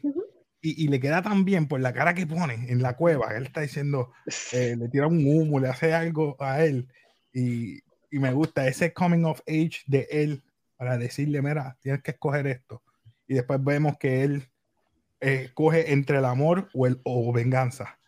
Y no voy a decir más nada. Pero la película, para mí, número 3. Sí, no, eso, eso fue, um, eso fue Robert Eggers, si no me equivoco, ¿verdad? Robert, Eggers. Sí, no, Robert Eggers es un duro. Él sabe cómo hacer el hombre este, tóxicos, asquerosos en la pantalla. He does an amazing job at them. Tú sabes, lo hizo, lo hizo en The Lighthouse y por eso como que él vio a Willem Dafoe y dijo, este, te voy a coger a ti como un brujo jaro y te voy a coger tu cabeza y te voy a hacer que te en la cabeza y voy a coger otro papi chulo a hacer de vikingo. Y me encanta porque ver cómo Fox Features eh, quemó 90 millones para este hombre hacer una película de vikingo que nadie vio porque esta película flopió. Fue, fue exquisito para mí ver yo esta película porque de verdad esta decisión horrenda que le costó el trabajo a alguien es para mi beneficio porque también fue una película excelente que yo amé mucho. Una de las mejores que Exacto. Vi este Sí, no, excelente. No, pero es es verdad, like, como, como, como, decisión de productor, fue horrible, fue horrible decisión, porque eso nadie hubiera hecho eso. Pero el hecho que la hicieron y yo me la pude disfrutar, pues excelente, excelente. Pero, man, ¿por qué? ¿Qué no te gustó? Cuéntame, ¿qué pasa? ¿Qué, qué porque yo no, no, me esperaba que yo iba a ver Hamlet, pero con menos ah, nuances. Sí, sí, menos Hamlet, Hamlet, Es como que, Hamlet, ok, eh, eh, Hamlet tiene más nuances que esto. Esto literalmente es point A, punto B y más nada. Entonces, viniendo de Roger eh, Eagers, ¿verdad? Eh, que viene de The Witch, viene de. ¿Cuál es la otra que hizo? De, de, de, Lighthouse. The Lighthouse. The Lighthouse. The Lighthouse. Mano, o sea, ya estoy poniendo la barra demasiado de alto para este hombre. Y estoy esperando que twists and turns y de repente cuando. Ok, el nombre se parece a Hamlet, la historia principal se parece a Hamlet, pero yo no creo que esta gente vaya a hacer Hamlet. Y de repente toda la yo, la madre, esto están haciendo Hamlet y con menos nuances. Ok, fine. Sí, sí. Tengo entendido que eso fue. Es lo mismo, pero. Sí, es que tengo entendido que, bueno, obviamente sí, es Hamlet, pero si me equivoco es basado en The Norse Mythology, que es lo que inspiró Hamlet para Shakespeare también. So es like the original, original Hamlet. Pero either way, tienes razón en ese aspecto. My guess siempre fue que el estudio cuando vio que este era un animal que le dieron 90 millones y se, dieron cuenta que el mejor que estaban haciendo, dijeron, diablo, whatever you're doing, eh, simplifícalo, por favor. Y yo me acuerdo que yo leí un artículo bien extenso de él hablando de los meses que él estuvo editando la joroba película, porque el estudio seguía dándole notes y diciéndole, corta esto, arregla esto, esto no tiene sentido, porque esta gente está hablando como una gente jara. O sea, a que hablen diferentes, con que no puedo, y yo lo grabé así, ok, estúpido, pues corta más. Entonces, él seguía compromising tanto y pues, hay es que eso viene con el territorio de pues, tener 90 millones de un estudio, ¿me entiendes? So, tiene sentido, tiene, tiene validez lo que tú dices de que es mucho menos nuance que otras películas, pero puede haber venido quizás del estudio donde no confiaba que este hombre podía dar algo un poquito más elevado, un poquito más complicado, quizás como un no. Nadie lo vio es que a mí tú sabes que no es como que estás cogiendo a un chamaquito que acabó de graduar y es como que yo no sé si este chamaquito can deliver, es como que ve todo lo que pero, el tipo hizo antes. Pero ponte a pensar a veces las decisiones de Disney mismo, cuando a veces coge estos directores, los mandan a hacer películas y después viene Catherine Kennedy y dice, diablo, ¿qué está lo que, que tú hiciste? Vete para el carajo. Y entonces votan y pone a, a, Ron Howard, alguien que saben que sabe lo que va a hacer. todavía. Oh, qué dolor. So might have been one of those situations, pero aquí no tenían Disney money para votar a Robert Eggers y poner a otra persona al mando. Ya había filmado la película. Maybe fue eso, I mean, who knows, pero tienes razón en eso, pero por lo menos en el spectacle, el espectáculo está cool y, y, por lo menos la escena de Willem Dafoe en el Skull. Ese último, esa última escena, ese CGI en el volcán, por favor. Coño. Sí. Ah, bueno. ni siquiera pudieron ni siquiera hacerle un color match bueno al cuerpo sin cabeza. Para que se viera que estaba ahí. Yo creo que eso lo habíamos pasado después de ver lo que hizo la roca de Mommy Returns. Es como que. Oh, man, me mataste, me mataste. Bueno, es verdad, es verdad. No sé. Es verdad, verdad, verdad. Pues, Omar, pues vamos a hablarle tu número 3 entonces. ¿Cuál es tu número 3? Mi número 3 es una película que cuando yo la vi por primera vez me causó problemas también, pero tengo que admitir que, que creció en mi corazón y es Everything Everywhere All at Once. Eh, la número 3. La razón por la cual esta película me causó mucho problema es porque cuando la estaba viendo fui en grupo y en una parte específica, que es cuando el, el, el, esposo de ella, de la otra dimensión, le está dando información acerca de, de esto de, de, eh, de, de, whatever, me hablaron y me perdí algo. Y después yo estaba oh, porque decía, necesito que lo toquen otra vez porque me estoy perdiendo y no entiendo por qué esta mierda está pasando. Uh, después me di cuenta que la película realmente no lo necesitaba y que eso era un McGuffin sencillamente para hacer esta historia, esta historia loca. Así que después de la segunda, de, de, del segundo acto, pues entonces yo empecé como que, ok, ya encajé con, con la trama y me pude disfrutar de la película y entender ¿verdad? el nuance de que pues esta persona, aunque se queja de su vida a través de todos los tiempos, pues aún teniendo el dinero que hubiese tenido si fuese un artista eh, famoso, hubiese querido estar con el esposo que tenía y que se dio cuenta que no importa en cualquier universo, ella amaba a su hija. Y esa relación entre esta familia, pues, mano, eh, eh, realmente me, me, me, llegó y tengo que admitir que, que me la disfruté. Eh, tal vez los chistes son un poquito chavacanos, que a mí no me gusta ese tipo de chistes, pero whatever, funciona para la película, la gente en el cine se estaba riendo. Así que, ya, Everything Everywhere Also Once la trabajaron sumamente bien y ya. Yo voy a decir que está cool porque yo no voy a ser el único que va a estar dando esta película en este, en este live. Se, se los digo desde ahora. okay. I was gonna say que, yeah, I, I also loved it también. Eh, eh, la, la, trama, cómo se desenlaza, lo crazy que es y, y, y, lo, lo, mucho que abarca como tema. Lo único que quizás es like a detriment to the movie, pero es algo porque no hay de otra. Es que quizás cuando es hora de tocar estos temas, más, los momentos más emotivos, quizás es a little too blunt about it, quizás un poquito on the nose about it, pero beyond that, como quiera la forma que tú llegas a esas emociones y llegas a todas esas conexiones y tú puedes sacarle tantos diferentes temas a la película que es literally como el título sugiere, Everything Everywhere En verdad que está súper bien logrado. Ya. Este, Fernando, ¿cuál es tu número 3? Mi número 3 es Top Gun Maverick. ya hablamos de ella. Solamente voy a añadir que este es el shot de testosterona que le hacía falta al cine en el 2022. eh, parece mentira, pero es verdad. Saliste con barba, Fernando, de la sala del cine. Ha sido una barba frondosa. Y ya, con el bigotito, con el bigotito. el bigotito de, Nada, ya, ya hablamos de ella, ya, espectacular. Está bueno, muy bien, perfecto. Pues yo voy a tirar mi número 3, que también es una película que para la gente ya mencionó, The, the Fucking Banshees of Inisherin. It's fucking great fucking great, desde la primera toma, o sea, la segunda toma, perdona, la primera toma es la toma aérea, la segunda toma cuando tú ves un Colin Farrell sonriendo como si no le importa nada con un, con un arcoíris en la parte de atrás, yo me estaba diciendo que yo estoy viendo de película, porque no estaba entendiendo qué estaba pasando, y cinco minutos después yo entiendo como que, ah, es que esta película va a ser de este hombre y cómo, cómo Brendan Gleeson va a destruirlo emocionalmente en los próximos cinco minutos. Excelente, esta película está magnífica. Una, una, un aspecto que yo admiro mucho y me encantó de los plethora of themes que toca la película es el tema de lo que es el conflicto. Que como se había mencionado, pasa en una isla, pero lo que está pasando en la isla que también está pasando un civil war across the ocean. So tú estás viendo también cómo esta cuestión del civil war, el conflicto está prevalente en todos los personajes. Todos los personajes tienen un mini conflicto y como ellos tienen que jugar con el mini conflicto y tratar de resolver el issue que está pasando entre ellos, es parte del charm y lo interesante y la intriga de cómo que are they gonna solve these issues? Va a terminar todo bien, va a terminar todo mal.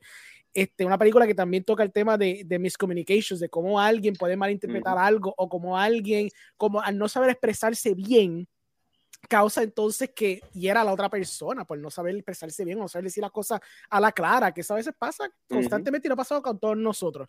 Este, ver a esos dos hombres tóxicos no poder saber expresarse y preferir hacer cosas como pasa en la película antes de decir, diablo, mano, es que me pasa esto contigo y prefiero hacer otras cosas que son más abhorrent, solo demuestra lo, lo magnífico que es el guion y lo real que puede ser a veces esta interacción. So, yeah, no, es una película excelente y de verdad que por eso la tengo en mi número 3. Um, Alexis, ¿cuál es tu número 2? Eh, ¿No dos o tres? ¿El 2? Ah, ok. Ah, dos, pues brincamos la tres ahora. Oh, no, te brinqué a ti. Ah, ah brincaste. No brinqué, ah, ese, era, ese, era, el caso que me faltaba, pero está bien, habla de tu tres y después habla de tu dos. dos ahora. Tienes dos ahí. Eh, nada, eh, el número tres ya, ya la tocaron anteriormente, este, la tocó Yarira. Eh, The Batman, para mí esta es la mejor película de superhéroes de este año. Eh, no tengo nada más que añadir, además de que esta fue la película que más veces vi en el cine. Yo la vi cuatro veces. Este, La primera vez sí, eh, fueron como 12 horas. Me puse a hacer el cálculo. No, no sé cómo saqué las fuerzas, pero fue interesante porque cada vez un formato diferente. La primera vez fue en IMAX, después fue en VIP, después fue un cine regular y después la vi la ScreenX.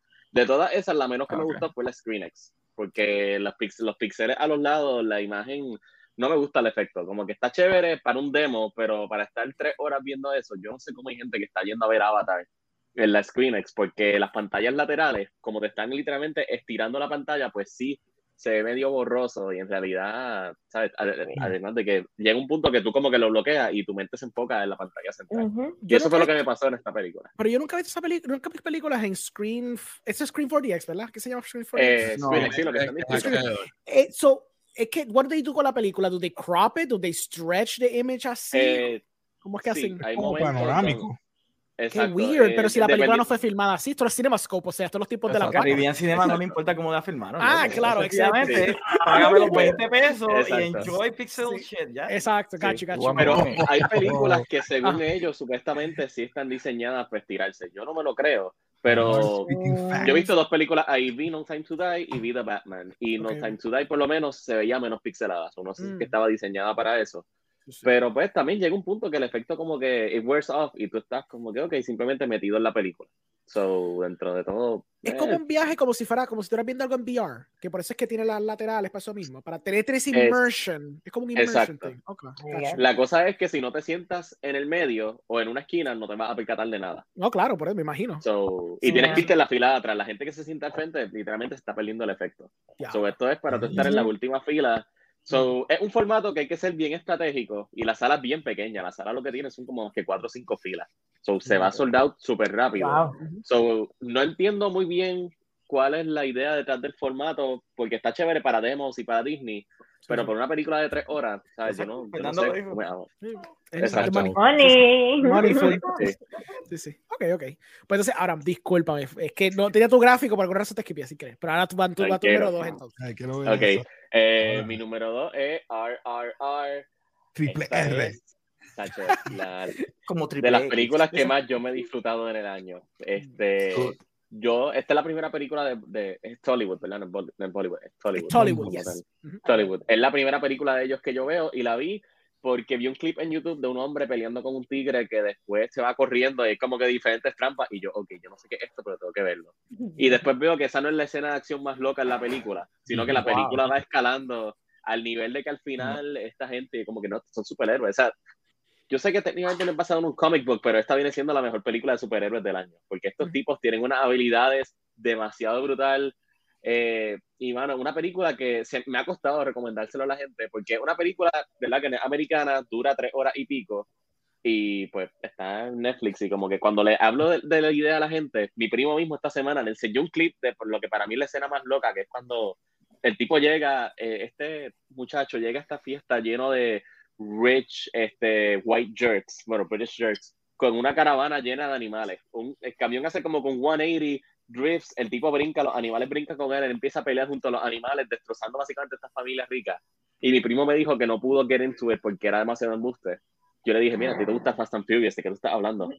Pero, Tú este, diciendo que Vin Diesel no podía coger a Letty en el aire, en el puente y caer Exacto. mean, Physics Sí. doesn't matter de here. que, bueno, una película con espectáculo, pero que también tiene un corazón bien grande. Y eso fue lo más que me gustó, que no es solamente eh, stunts for stunts, sino que actually una historia con que bastante sencilla. Sí, me hizo preocuparme por los personajes, además de que eh, los dance sequences están más impresionantes que las escenas de acción. La coreografía de eso, esa gente en realidad, los Oscars deberían ver más películas de allí. Por lo menos esta es la única película que yo he visto de ellos.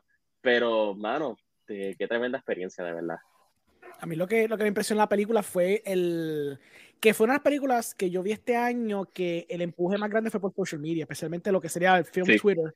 Como que mucha gente la vio, no me acuerdo si fue porque pues, estaba en cine en los momentos, en un momento dado, y como que back en abril, mayo, junio, no me acuerdo. Y mucha gente lo vio y empezó a decir, yo no tienes que ver esta loquera, que sí o qué. Entonces, pues no estaba accesible hasta que salió en Netflix. Entonces, cuando salió en Netflix, mucha gente más la vio y empezó a crear como que este hype, perpetual hype, como que tuvo un cierto longevity, como tuvo Everything Everywhere, donde fu- tuvo en la conversación durante Sí. casi todo el año. Y pues, gracias a Netflix tenerlo, que probablemente fue Netflix un purchase de esos bobos que hace Netflix todo el tiempo. Quizás Netflix no pensó que esto iba a ser un palo en cuestión de conversación y algo que quizás iban a poder Ujú. tener para presentar después a- a- por el resto del año. Um, fue impresionante ver eso, la conversación, el diálogo y, y la loquera. Yo tengo muchos paras que me han dicho, tienes que verla, tienes que verla. Lo que pasa es que yo no la he visto todavía porque como son tres Ok. horas, quiero sentarme a verla de cantazo, porque no me gusta explicar las películas. Este, pero por lo que me han contado, es como que una super loquera, hecho con 70 Sí. millones, se van a unos viajes súper este, brutales en cuestión de aspecto visual y que es sort of based on a true story, porque si no me equivoco, han pasado en dos personas que sí existieron.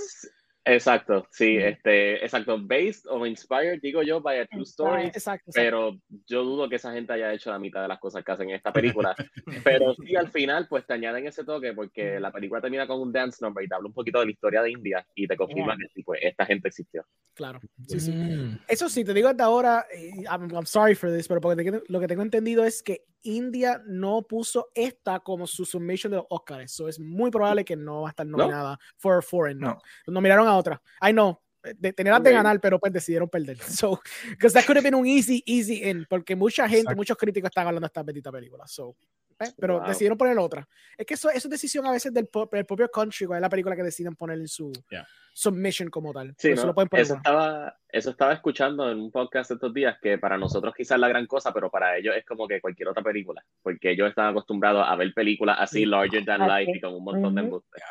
Sí. Aquí la diferencia, si me equivoco, es que es una película que es de las más costosas que se han hecho. por eso también tiene un cierto nivel de hype behind it y push y qué sé yo qué. Pero a la hora de como que quizá lo que quieren ser representativo de ellos, pues pensaron como que nada, esto es como que, esto maybe they're equivalent to like que sea un Top Gun y pensaron como que, pues esto es un blockbuster, pero esto no es como que what we want to submit como que high art para lo que sería el uso de los Oscars. Presumo que me dice fue la, la mentalidad behind it. Pero sí, una película que he escuchado muchas cosas buenas y, o sea, si la quieren ver, está en Netflix, lleva en Netflix like cinco meses ya. O sea, ya sí, fue. Este, pues, Yalina, ¿cuál es tu número dos? Mi número dos me tardé muchísimo en verla. La vi hace como dos días atrás. Everything, Everywhere, oh, All at Once. Eh, estaba, tenía un dilema de que iba a ser mi primera, pero como ya había escuchado, pues por todos estos meses que la película estaba bien buena y que pues tenía las expectativas muy arriba y pues simplemente me gustó y al final pues me sentí satisfecha, pero como que esperaba un poquito más. Mm. Este está en mi segundo lugar. Eh, yo siempre que hago las reseñas siempre me gusta resaltar quotes o frases en específicos de la película y esta película me gustó mucho la frase que dice el mundo es mucho más grande de lo que nosotros nos damos cuenta mm. porque mm. cuando yo la vi yo tuve una crisis existencial durante esas tres horas eh, me gustó mucho la historia, me gustó mucho las actuaciones, eh, el diseño de vestimenta estuvo súper cool.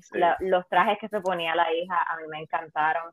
Y pues claro, la edición es para decir usted y tenga. O sea, el tipo que, el, el que editó esta película, de verdad que es un bravo. Me gustó mucho. Hay una escena en específico que es como que alguien, yo creo que era moviendo un vaso o algo así, que como que va tan, tan, tan, tan, y se ve espectacular. Eh, me hubiera mucho gustado haberla visto en el cine y estoy segura que si la hubiera visto en el cine estuviera number one.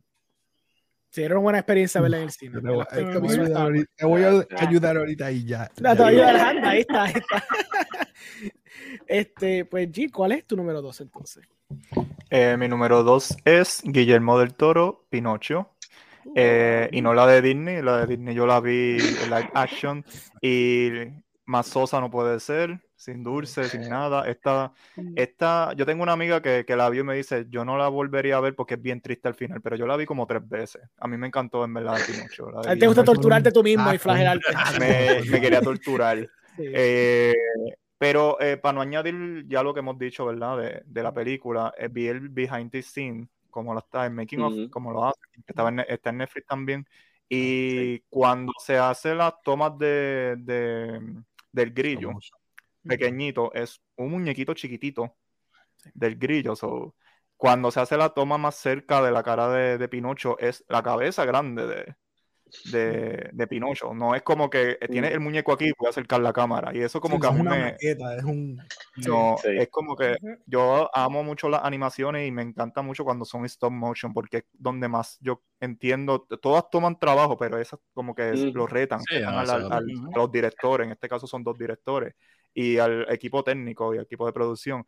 Y, pero ver como que, ajá, yo tuve que hacer el muñeco de Pinocho regular, la cabeza grande de Pinocho, un Pinocho más chiquito, un grillo más chiquito, tuve que hacer a, a Gepeto, ¿eh? Eh, también eh, tengo que hacer diferentes eh, tamaños de cada personaje para poder hacer unas tomas un poquito quizás más dinámicas, más interesantes. Y de verdad a mí la película me, me encanta, en lo que es stop motion me encanta.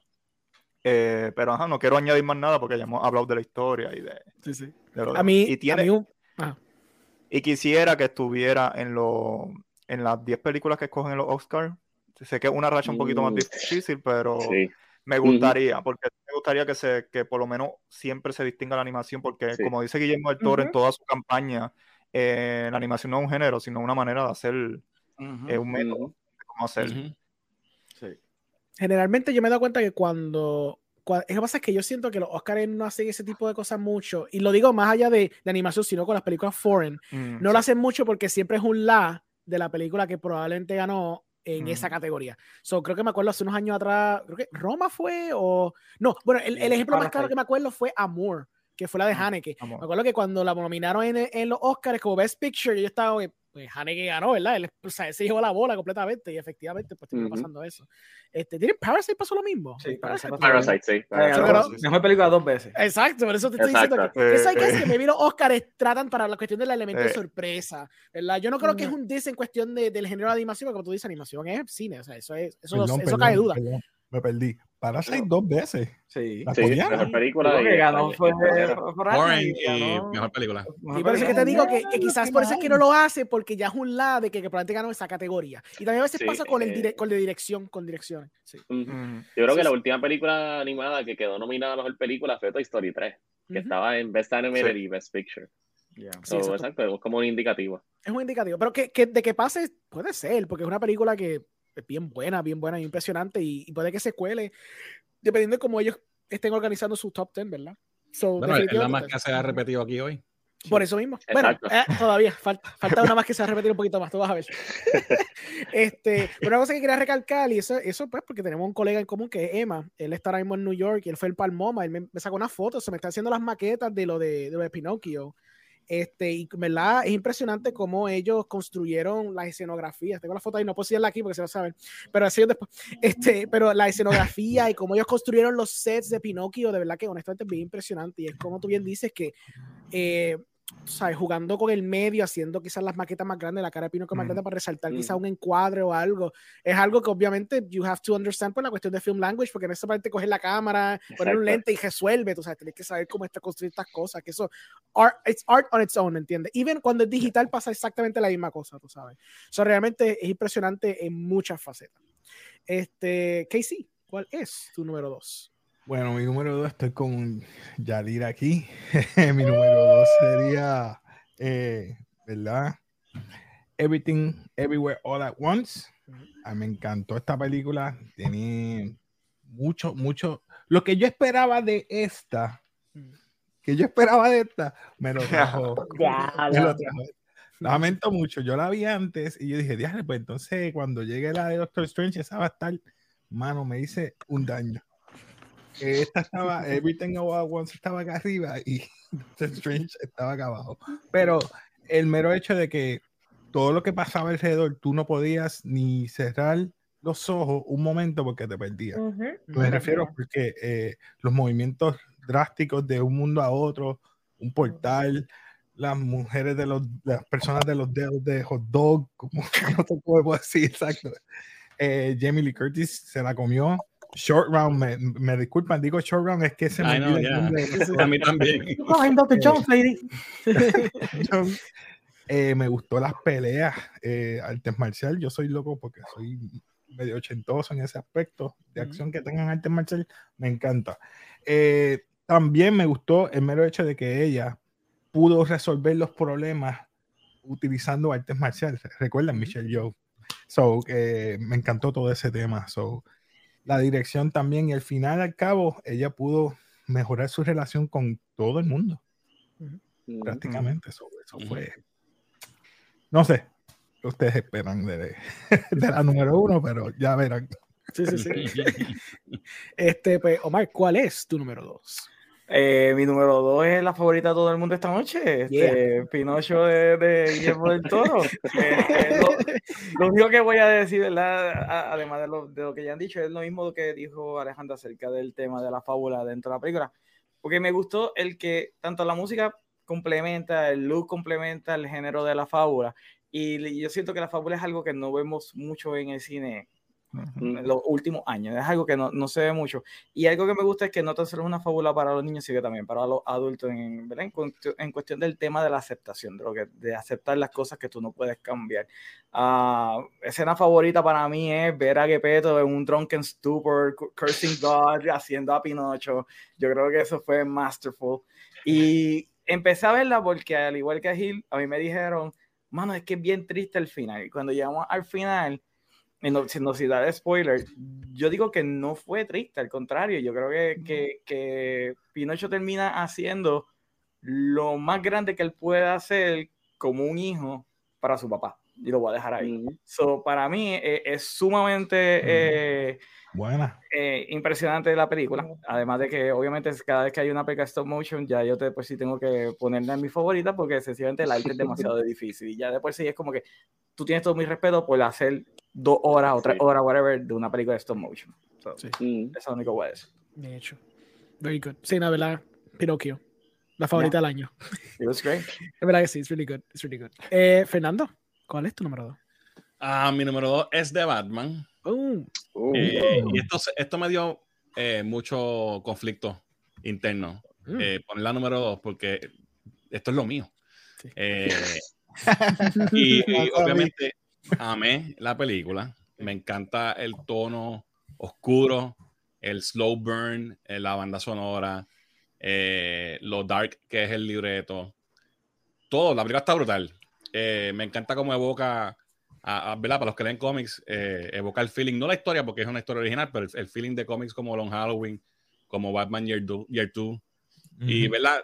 Eh, eh, es excelente película de Batman. Y pues debió haber estado en mi número uno. Cuando vayamos a número uno, pues le diré por qué no. No, no, llegó ahí, pero pues ya varias personas la tuvieron también en su, en su lista.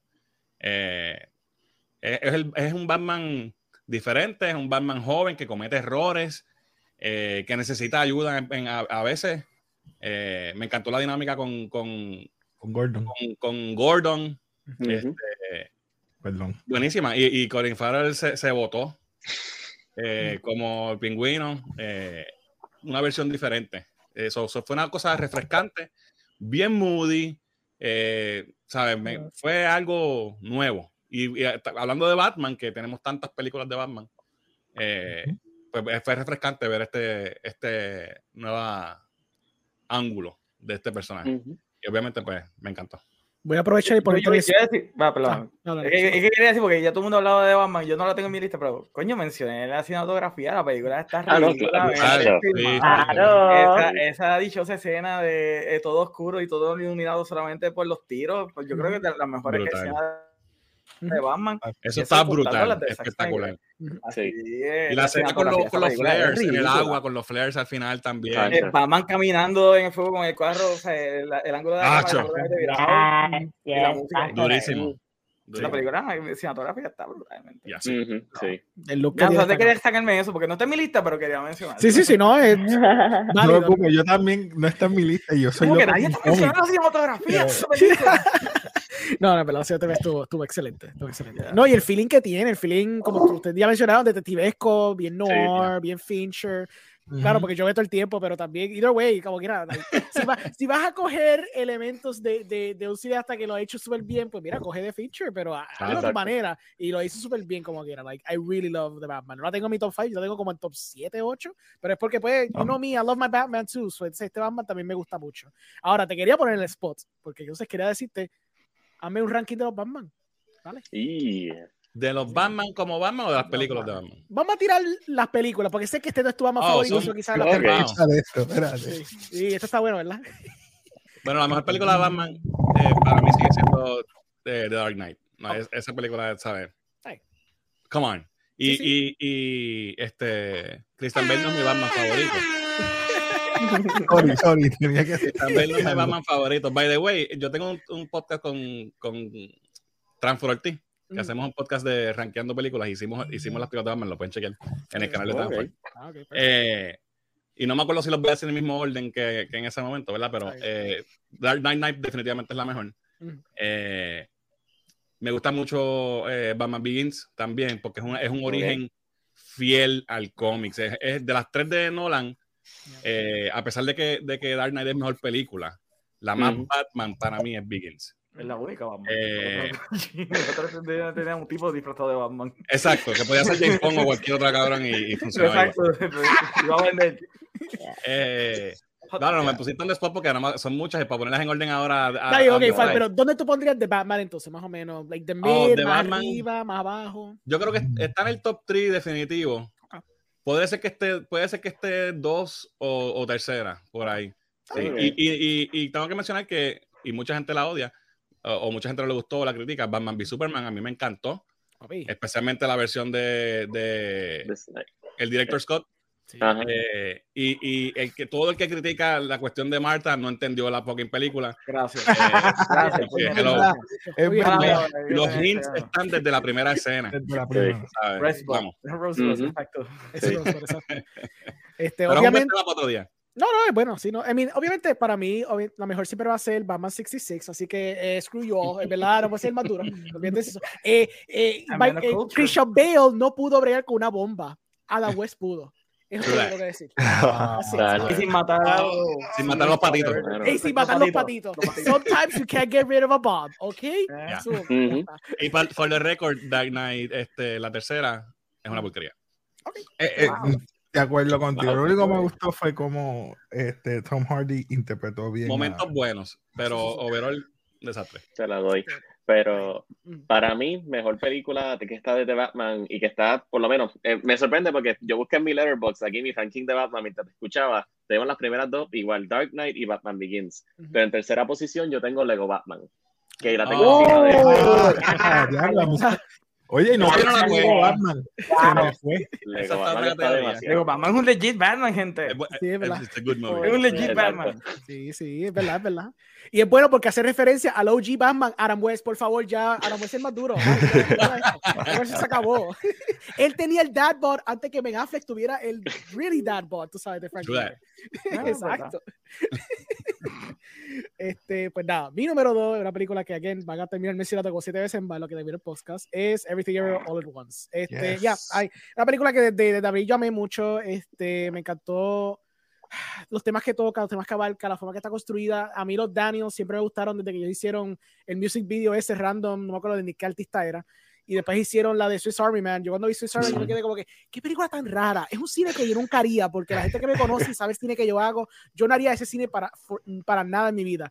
Pero lo admiro bastante. Era como que bien impresionante como es algo tan absurdista, pero al mismo tiempo tiene algo en, en su core que quiere contar y después coger esto to the next level con Everything Everywhere All at Once y irse en el viaje que se van con tocando un tema bien pegado que es lo que es multiverse que la pegaron porque entonces cuando hicieron esto ya con esta idea muchos años pero que lo sacaron en el momento perfecto que si hubieran sacado esto antes eh, no hubiera funcionado. O sea sacó, el momento que tenía que salir porque estaba entonces con, con, el tema prevalente para la audiencia.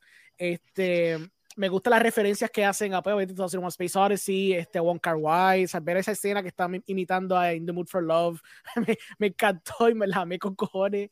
Um, la, la, coreografía también, las de action sequences estaban súper cool también, estaban bien brutales, están bien logradas, están bien hechas. Este, también el performance de Michelle Yo está buenísimo. Si no es porque Lydia Tarr probablemente va a ganar el Oscar, porque no es que Lydia Tarr va a ganar el Oscar, pues Michelle Yeoh estaría, tú sabes, en, esa, en ese tipo de conversación en mi ojo. Pero de verdad, Michelle Yeoh dio un performance of a lifetime en esta película. Y algo que no se da crédito es a la casa de la hija también. Ella hace un buenísimo performance. Es de una, Sí, de, de, una, de una muchacha que, tú sabes, tiene todos estos conflictos y tiene todo este generational trauma, que es un tema también prevalente que se ha visto a través de este año, en cosas como Turning, Turning Red y cositas así. Es un tema que se ha visto muy prevalente este año, que aquí lo exploraron también muy bien y lo, y lo hicieron súper bien. Está bien lograda la película. Um, Omar, vamos a tirar entonces tu número uno. ¿Cuál es tu número uno? Mi número uno es The Black mm. Phone. Yeah. Eh, a mí me sorprendió porque yo fui diligencito a verla, yo no había visto ni el trailer. Fue porque Oscar Jovanovski me dijo, no, vamos a ver Black Phone. Y yo, pues, vamos a ver Black Phone. Y de por sí a mí el horror no me gusta mucho porque para mí es muy clichoso y ver una, una película que se sienta tan fresca, tan innovadora en, en todos sus aspectos, pues me, gustó mucho. Y obviamente el tú tener que el personaje principal es un, es un, niño que está en esta situación tan horrible y cómo esta historia te está haciendo todo estos red herrings, haciendo pensar que se va a escapar de alguna manera bien ingeniosa, pero al final es que él se tiene que enfrentar realmente con, con su captor y llevarlo al punto donde lo llevaron en la película fue lo más chocante para mí porque yo no pensaba que lo iban a llevar a ese punto. Y cuando lo hizo, yo no pude aguantarme el, el gritar en el cine, como que, yeah, ¿sabes? Sacó un montón de testosterona, ahí sí yo salí con la barba. Ahí sí yo salí con la barba. um, nuevamente, Ethan Hawke eh, me, me, tripió de que Ethan Hawke se prestara para un papel donde no enseña la cara. Y yo digo, puñeta, mm. mala mía, ¿por qué Robert Downey Jr. no puede hacer eso mismo? ¿Por qué Robert Downey Jr. no se puede quedar sin eh, quitarse el casco de Iron Man o Capitán América quedarse con la máscara? Y viene este tipo, hace de un villano y todo el tiempo está con su mascarita y está feliz. ¿Me entiendes? Y la usó de Halloween, ¿viste? Ese fue el disfraz de él de Halloween. Sí, es verdad, yo lo vi, está súper cool. Yeah. So, yeah, Black Phone, de verdad se la recomiendo 100%. La pegada es sumamente buena, sumamente fresh. Eh, I really like it. Sin, sin, sin, se olvidó mencionarlo, pero ya que lo habíamos discutido, ¿tienes un honorable mention o varios honorable mentions? Tengo un honorable mention y, y, y, es algo cool porque yo te había hablado de esta película y básicamente tú vas a decir por qué la estás poniendo cuando la, básicamente la estaba barriendo y es All Quiet in the Western Front. That's eh, true. nosotros tuvimos una conversación bien larga esa película y yo me just bashing on it increíble. increíble. Bien brutal, yo estaba bashing con esa película, pero es porque a mí me gusta mucho la original y, y realmente si la tengo que, que evaluar por, por, sus méritos como, una, como un reimagine o whatever, tengo que admitir que es una película que está bien construida y realmente no lleva los temas de la original a, la perfección, porque hay unos temas ¿verdad? de la destrucción de la juventud y la futilidad de la guerra que son bien prevalentes en la original, pero en esta, aún así al final te, te llevan el mensaje. No es algo que está breadcrumbs alrededor de la película, a través de toda la película, sino que al final como que, ah, se me olvidó, tenemos que poner todos estos temas, pero aún así eh, Primera Guerra Mundial, a mí me fascina Primera Guerra eh, Mundial, en, ¿verdad? Como estudiarlo en, en historia. So, se la tengo que recomendar a la gente, hermano. Tienen que ver eh, All Quiet on the Western Front. La película está bien hecha, está bien lograda. Sí, no es una película que también Netflix uh, lleva empujando levemente. Creo que fue el submission de Germany de para los Oscars. Y es muy probable que va a terminar nominada. Y probablemente gane. este remake hace años. Yo no sabía que Netflix la había comprado y de repente me levanto un día y, ay, déjame ver qué veo. Wow, esta película Netflix la tiene. Ni sabía que ya la habían filmado. Y yo, pompeado, pompeado a ver a, All Quiet in the Western Front. Y es muy triste porque... Te recomiendo la original también. La, no, la, original es ridículamente buena, la original. Y la tengo por ahí en ah, que está en Pacao, que me estoy mudando. Sí, sí. No, pero es una película que también me frustra mucho porque Netflix hizo esta cosa este año que fue empezar a sacar sus películas en cine. Lo hicieron con, ¿sabes? eh, Birdman, caramba, Bardo, eh, Glass Onion, Pinocchio mismo. Esa fue una película que cuando yo estaba en New York estaba en el cine. Fue el día que me fui, iba a verla, pero dije contra, no puedo porque me tenía que ir. O sea, me tenía que ir por la noche y no me daba a abrir para verla. Cuando yo fui, lo que estaba era Woman King. Gracias. Sí, pero, en la, bueno, pero tú fuiste al cine, pero tú cine de, de, de, Netflix cuando fuiste para allá. Porque en el cine de Netflix, they have la película que está en el momento, es la que sea que va a salir una semana dos semanas después en, el, en, el, en la plataforma. Blonde era la que estuvo antes. Entonces, me frustra porque pues, Puerto Rico, gracias a Dios, empezaron a traer algunas de estas películas al cine. That's great, me encanta. Pero cosas como Quiet on the Western Front, y seguro que tú la tiras en Fine Arts y para la gente por saber que existe la original, lo hubieran visto en el cine. Una película que estoy seguro que se prestaba para verla en una pantalla La fotografía de esta película está ridícula. Eh, por eso se prestaba para tú verla en el cine, full. Por eso. so. lo que vamos a hacer todos ahora mismo es que, empezando el año que viene, en, en Twitter, vamos a siempre taguear a Caribbean Cinemas para cuando release de Netflix que queramos ver, para obligarlo. ¿No, ¿No trajeron Clerks 3 o qué va? imagínate, yo, yo, la compré Ay, Steelbook. Yo la compré Steelbook. Eso fue lo más que yo pude hacer, tú sabes. Pero ya, me dolió mucho no poder haberla visto en una sala tampoco grande. Sí. So, yeah, hay que hostigar a Caribbean Cinema. Caribbean Cinema se jodieron. Anyways, este... Y que la pongan en más cines, que no solamente esa área metro. Sí, por favor. Sí, porque pues gente como yo tengo que trabajar entonces todo el tiempo. Pero ya yeah, no, I mean, de verdad que, oh, oh, mira, honestamente, this point, I'll just take the win si la ponen que sea en una sala. Pero sí, idealmente estaría cool que la pusieran en más salas. Este, pero ya, yeah. I, I, do appreciate por lo menos el experimento de Netflix de tirarlas una semana. Sé que lo están haciendo por razones de, de cualificar a estos, estos premios y qué sé yo qué, pero como quiera, es bueno porque tener esa experiencia, por ejemplo, ver un Bardo, un Pinocchio, un Glass que sé que mucha gente vio Glass en el cine, like, genuinamente mucha gente fue a verla en el cine, porque pensaron que era un release normal de cine, hasta que probablemente se dieron cuenta que no es lo de Netflix y dijeron, maldita sea, te el cine en el cine. Pero como quiera, like, estoy seguro, y yo creo que hasta Ryan soy me lo dijo después en un artículo, dijo como que contra, hubiera sido nice tenerla más en el cine, y lo sé porque pasó el vio el número y dijo, me cago en todo, estoy haciendo chavos con esta nueva película, porque esa película fue uno de los de los palos en cuestión de releases de Netflix en cine. Papi, pero él le pagaron primero, o sea, ya el dinero. No, no, claro, claro. No tiene regalía ni nada. Ya sí, yo sé. Pero una cosa, fíjate, para solamente abundar el de la conversación, algo que creo que no sé quién me mencionó esto, pero cuando estuvimos teniendo el debate de eso mismo, de por qué Netflix no alarga los estrenos en el cine, es porque el problema va a causar, el problema que va a causar es que va a demostrar que entonces la, la, el modelo Netflix no funciona. Porque si tú lo tiras al cine y dura el cine y la gente está yendo al cine, it defeats the purpose de estar en Netflix. Porque entonces, como que, ¿para qué existe Netflix si yo podía ver Pero, Orengo, ¿sabes con qué película podemos hacer esa campaña? Dale, zumba. Rebel Moon. sí. Sí. Esa es la que tengo que ver en el cine. Fíjate, Rebel Moon, Rebel Moon va, con, con to, va un montón de, de, fanáticos de Star Wars encojonados y un montón de DC fans ahora mismo que vamos a hacer esta película más grande de la historia de Netflix. Sí, vamos allá. Vamos allá. Primer día, primer día hay que verla. Y si la tienen en IMAX, yo sé que Estoy, Zack Snyder se va a tirar la maroma en IMAX. Papi, tú sabes que ese día yo lo pido libre y todo. Yo necesito el día libre para prepararme para yo poder ver esa película en IMAX. Obligado. Hay que, hay que ver esa pendeja en IMAX. Es verdad, hay que hacer la campaña para Rebel Moon, porque Rebel Moon va a ser una película que por el espectáculo visual te seguro que salir súper bien en la pantalla. Mm. Efectivamente. pues mira, este, Fernando, ¿cuál es tu número uno? Mi número uno, eh, para sorpresa a nadie, eh, Everything Everywhere All at Once. Uh, yo creo que esa, sí ahora es la más, ¿verdad? La más que. tiene que ser el cuál, cuál, tiene más votos. Eh, es que yo hice el tally, yo hice el tally desde hace como tres días atrás. Yo sé lo que ah, va a coger. esta es la, más, la, la que más. Esta es. La, segunda, la segunda es, creo que un tie entre Pinocchio y Top Gun, pero sí. Este es el número uno de todo el mundo. O sea, pues, como dijo ahorita, me, me, me, dio mucho conflicto porque obviamente Batman es importante para mí y mi, mi, vida revuelve alrededor de los cómics. Eh, pero esta película eh, me tocó el corazón, eh, me tocó todos los, los funny bones, eh, science fiction, martial arts, drama, acción, comedia, tiene todo. Aquí, aquí hay algo para todo el mundo. encima de eso tiene, como mencionó mal, la historia al, al, corazón de esta película, la historia de, esta, de esta mujer, de esta madre, de esta esposa, ¿sabes?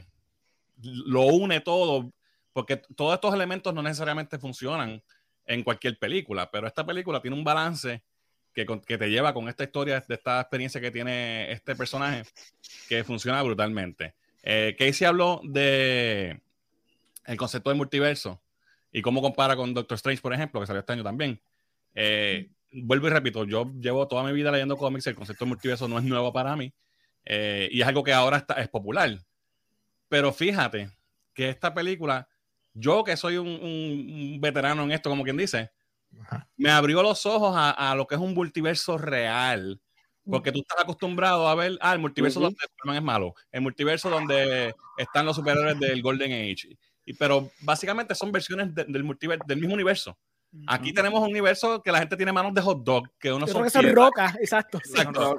La roca está brutal. Y, eso como que, wow, o sea, yo que llevo toda la vida conociendo este concepto, me, sorprendió, imagínate, a, mucha gente tiene que haberle volado la cabeza.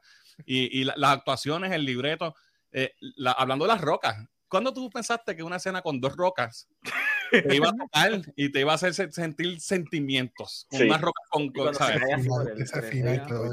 It's crazy. Yeah. So, so, de verdad que esta película eh, no necesariamente es lo que yo acostumbro ver ni, ni, ni cubrir en mi canal ni eso, pero de verdad que es que, mano, la escena, eh, este eh, short round, porque tampoco me acuerdo el nombre, con, la, con el Fanny Bag peleando, mano, qué cosa más brutal. O sea, la película tiene de todo. So, de verdad que se llevó It Took the Cake por mí. hablando así de cómic, es como básicamente el efecto de Aquaman. Tienes un montón de cosas que tú dices, ¿cómo toda esta cosa va a encajar al final? Y de repente haciendo maniobras, de repente cayó. Y funciona. Y funciona. So, Un juggling bien complicado, pero que y, tonar, y, y, así, crear diferentes tonos que todos funcionen, trust me, it's never super easy, porque ustedes han visto cuando no funciona. Pero que no te hablen, también, por favor. Específicamente cuando el chinito está hablando. Entonces, iba a decir, eh, habían dicho que mencionáramos los honorable mentions, right? Sí, sí, sí. No, oh tengo, no, no, voy a dar un honorable mention. Mm. Quiero aprovechar el momento para hablar de la porquería más grande que salió este año. Oh, me gusta esto. Tengo que hacerlo. Eh,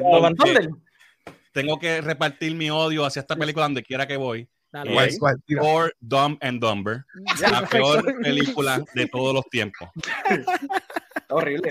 empieza tu tesis, empieza tu tesis, zumba. Si, a usted le gusta el humor cringe, vayan a ver esa película. Y es que el humor, I love humor cringe. Yo estaba not cringing in the sí, good no, way. Okay, pues, no, es humor cringe, es sencillamente un cringe fest de principio. Es un cringe, hay, que darle, hay que darle crédito a Christian Bale, hermano. Él trató de salvar la película. Chacho, trató, trató. Ni Christian Bale la salva, imagínate si es mala. Pero mira, Fernández, habla claro. De verdad, y como que nadie le dio el memo de que, mira, esto es un chiste. O sea, sí, y él fue actuar y actual, decir, mira, yo soy un verdadero tespian y ya. ¿Sabes lo que frustra? Que los primeros cinco minutos yo estaba all in. Ya, está súper. Yo estaba viendo ese intro y decía, wow, no empezó ni con el logo, empezó como que con esta toma medio Dune-esque. Este tipo ahí llorando por su nena muerta. Wow, sí, pero hasta que salió el primer dios, que ya, ya, ya ahí me perdieron. o sea, se, se, escogotó. Yo, yo vi la película dos veces corrida. Oh, porque oh, Caribbean Cinema había tirado la, la, del jueves y después tiraron la del miércoles y me la dice Pan y digo, vamos a verla, vamos a verla. Y como nosotros nos gustó otro Ragnarok, pues fuimos a verla. Y cuando yo la vi, creo que se quise la primera vez. Y la escena cuando él va, Olimpia es el, el sitio donde están todos los días, ah. donde, donde él va. Yo dije, ya lo que horrible se ve esto, pero peor fue en IMAX. En IMAX era como que todo está pixeleado y blurry. Eh, yo dije, puede ser que Marvel haya tirado una la faldita de Zeus, loco, la faldita. No. Sí, o sea, tú ves a Máximo con faldita y bajando así como. Sí, que, sí no, no, es una falta de respeto. Y oye, el que ha leído el run de, de Thor, donde sale Gord, sí. Butcher, que es tan bueno y, y tan, tenía tanto potencial. Y lo que hicieron que dijo que él iba a coger tu Lord y se iba. ¿Qué fue lo que él dijo con los Lord? Que iba a coger tu Lord en. Ah, eh, sí, este. Maldita sea la madre de Taika Waititi antes que se me olvide. Sí, lo, dijo, lo dijo con Star Wars y qué bueno que de repente la película de Taika Waititi nadie está hablando de ella. Ah, él dijo, no me acuerdo qué fue lo que él dijo, pero él dijo, ah, voy a coger tu Lord y lo voy a joder o algo lo así. Lo voy a joder y me voy a reír. Y de repente, pues, mira, ahora no estamos riendo de lo que hiciste con sí. Por películas como esas que yo a veces detesto ser coleccionista, porque para ah. completar la colección de Marvel hay que tenerla. Pero Alexis, ¿cómo te haces Marvel, Marvel no terminó en Endgame. Para mí termina en Endgame. Para mí termina, sí. Ahí como los ahora mismo. ahí, fue donde quedó. Después de eso no hay más nada. Esto es bueno que tú lo traigas, porque mucha gente dejó de ser yo dejé de comprar películas de Marvel hasta Endgame. Yo tengo todas hasta Endgame. Ojalá yo hubiese hecho eso. Lo mejor de esto fue que en Black Friday Amazon la tiró a 5.99. La ah, Yo no la quiero ni regalar. Podía ser más barata, podía ser más barata. Podías haberte comprado un My Combo en McDonald's. Exacto. Exacto ya saben, toda la gente que nos está viendo, el próximo regalo de Fernand tiene que ser el Steelbook, el Steelbook de los Y un post. Pero puedo hacer un video quemándolo o algo así, le vamos a hacer par de views. Full, eso es para de views, eso es de views. Claro. Sino definitivamente para mucha gente, que, que hay gente que ama a, la gente está más casual, me he dado cuenta que quizás como que van a ver las de Marvel y se las disfruta y siempre anda con su vida. Hasta con ellos yo me he dado cuenta que cuando salió Love and Thunder dijeron como que this is just too much. Como que. Hay una línea en, una, en este clásico que se llama Tropic Thunder que dice: Te fuiste full retard. Sí, sí, full es eso. You never go full retard. Esa es la, eso la aplica sí, en esta película. Es verdad. La cosa es que la, su película anterior fue Jojo Rabbit. Vamos a recordar eso. Su película anterior fue Jojo Rabbit. Exacto. Sí, no. No, y el tipo ha tenido una filmografía buena. Eso es lo que a mí me choca. Por eso yo estaba hype. Yo decía, mira, pues, yo, yo soy de los que me gustó Ragnarok. A mí me gusta Jojo Rabbit. Me gusta The Hunt for the Wilder People. Todas esas películas me gustan de él. Me encanta su filmografía. Yo estaba sentado, y los primeros cinco minutos pompeado cuando sale el dios Harry y dije, hay algo raro aquí. Ya a los 10 minutos yo estaba maldita sea, porque estoy aquí. Y cuando se acabó, yo dije, por favor, nunca le den otra película de Marvel a este hombre ever again, por favor. Que se quede darle, No sé. La cosa todavía le van a dar la película de, dólares de, No, de Star Wars de Star Wars, pues, como hizo mal, eso no se ha hablado después. No se ha hablado. Se quedó callado. Está, en el patrón de Catherine Kennedy, de que anuncian una película con bombo y platillo, el, el, director tiene una película que es un flop y de repente hace como que, hmm, we're not gonna talk about this movie. Pero, pero supuestamente él está para Star Wars, para Akira ah, y para no, Akira. Sí, para Akira. No, y el Incal no. también. No. hasta que sí, oh no. Prepárate para ver aquí haciendo chistes mientras está consumiendo gente. De anime. Va a coger el clásico y te lo va a y Esperemos que, que no Pues que sí, ya para seguir rompiéndote el alma, dame tu honorable mention primero y después me das tu top. Um, honorable mention yo pues, pues, pondría a The Batman. Hay que darle ese honorable mention. Pero mi primera, yo tuve un conflicto entre Everything Everywhere All at Once y, The Maverick. La gente dirá, The Maverick. sí, The Maverick es que me, me, la fui a ver dos veces, hermano. Tuve que verla otra vez porque la película quedó tan emocionante. Pues te deja pompeado. Everything, Everywhere All Once tienes que estar ahí, constante, eh, de una manera diferente. Estés ahí, acción, acción, acción, y no te suelta te, deja ahí. Y eso es lo que uno va al cine. Digo, en mi caso, que tú te emociones y te mantengas ahí. A todos nosotros nos encanta eso. esta película, número uno para mí. Ya. No, verdad que es Monumental Task de parte de, sí, de Tom Cruise. Los efectos prácticos. Yo estoy pompeado para ver. Viendo lo que hizo con esta, yo estoy mega pompeado para ver las de Fallout. De Fallout no, pero no, de Misión Imposible. Misión Imposible. Especialmente cuando hizo el stunt ese ah, lo viste, viste el video. Agradeciendo, agradeciendo a la gente. Ah, gracias. Ah, sea nocho. Ah, no fue que lo hizo una vez. Lo hizo seis veces mismo. Ay, no, no, no, no. Es como que vamos, vamos a seguir. Yo me sigo tirando de aquí. Un tour de actions, action scenes. O sea, el tipo está, el tipo sabe inventársela. Es, el último action star que nos queda. Sí, mueve taquilla. Sí. Y, y Keanu Reeves. Más ninguno. Sí, pero Keanu Reeves no, vende como Tom Cruise. Exacto. Bueno, Exacto. en, ese, aspecto. Vamos, a decir así, él no llega, pero. Lo único que voy a decir es, sí, sí, en esta película. Sí, no, definitivo. En esta película se nota que Tom Cruise no va a poder hacer otra vez el run de la misma manera antes de, de Misión Imposible 6, porque como se rompió la pierna, cuando tú lo ves en Maverick corriendo, no están esos long shots, es cortito, es cortito. Y ella no es lo mismo. Hay que literalmente, ¿verdad? luto por su piel. To, be fair, quizás con los chavos que él tiene se ponga un Bionic, Bionic Leg y se ser Bionic Man. Hay que ver si los Scientology lo dejan. exacto, hay que ver si, exacto, si, lo, lo, aceptan con eso. Ay, ay, Dios mío. Este, pues Jill, dame tu honorable mention y dame tu top one. Ok, honorable mention. Pudiera decir Batman o Top Gun, pero ya lo han mencionado varias veces. Voy a decir Bardo. Uh, dame de Bardo. Eh, Bardo es del director Alejandro Iñárritu. Eh, yo había leído críticas malas de la película y yo estaba, ok, pero, o sea, no es que yo soy el big fan de, de Alejandro Iñárritu, pero yo dije, ¿cómo va a ser si es un director que ha ganado dos veces el Oscar? A mejor dirección, ¿cómo es posible? Y cuando veo la película, en, particular en el cine, que eh, pudimos verla, eh, yo estuve de principio a final sumergido en la película. Eh, para, no, para no decir mucho, ¿verdad? Y corto, prácticamente me sentía como si estuviera, es bien surrealista, tú sabes, es una película surrealista. Y va tiempo que yo no veía una película así, ¿verdad? Volviendo a decir la palabra surrealista y que tú no sabías si en verdad, ok, esto está pasando en verdad o no. Es como que... Y al final pues te da la razón de por qué él está pensando en todas estas cosas. Eh, y esta idea también de los sueños, como, como uno, ¿verdad? Porque el surrealismo también sucede mucho en los sueños, en las pesadillas. Y a mí me encantó. Eh, la primera escena es él brincando. Y voy a decirlo, después la volví a ver en Netflix, que ya está disponible. Eh, y la vi en el teléfono porque pues, mi televisor se murió la vi en el teléfono y, y sentí lo mismo, que ustedes dirían como que no, pero en el cine uno siente diferente y no, sentí lo mismo. Yo decía, yo tengo que decir que la cinematografía aquí es excelente porque para que yo sienta lo mismo, mismo efecto en el teléfono. De verdad que hay, como uno dice, la magia del cine en el teléfono.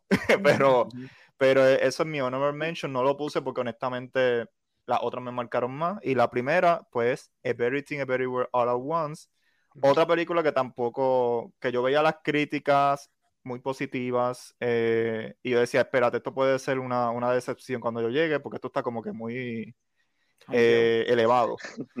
y yo vi el trailer, que rara vez yo veo los trailers, pero vi ese trailer y yo decía, yo no sé porque esta idea puede ser que sea un desastre en el, cuando salga en el cine, porque es too much. Y cuando yo la vi, me quedé, volviendo otra vez a la palabra sumergirme, me quedé ahí me salí de la sala, yo siempre salgo con hambre de la sala, no hablé con nadie y cuando me senté yo dije que yo caramba acabo de ver.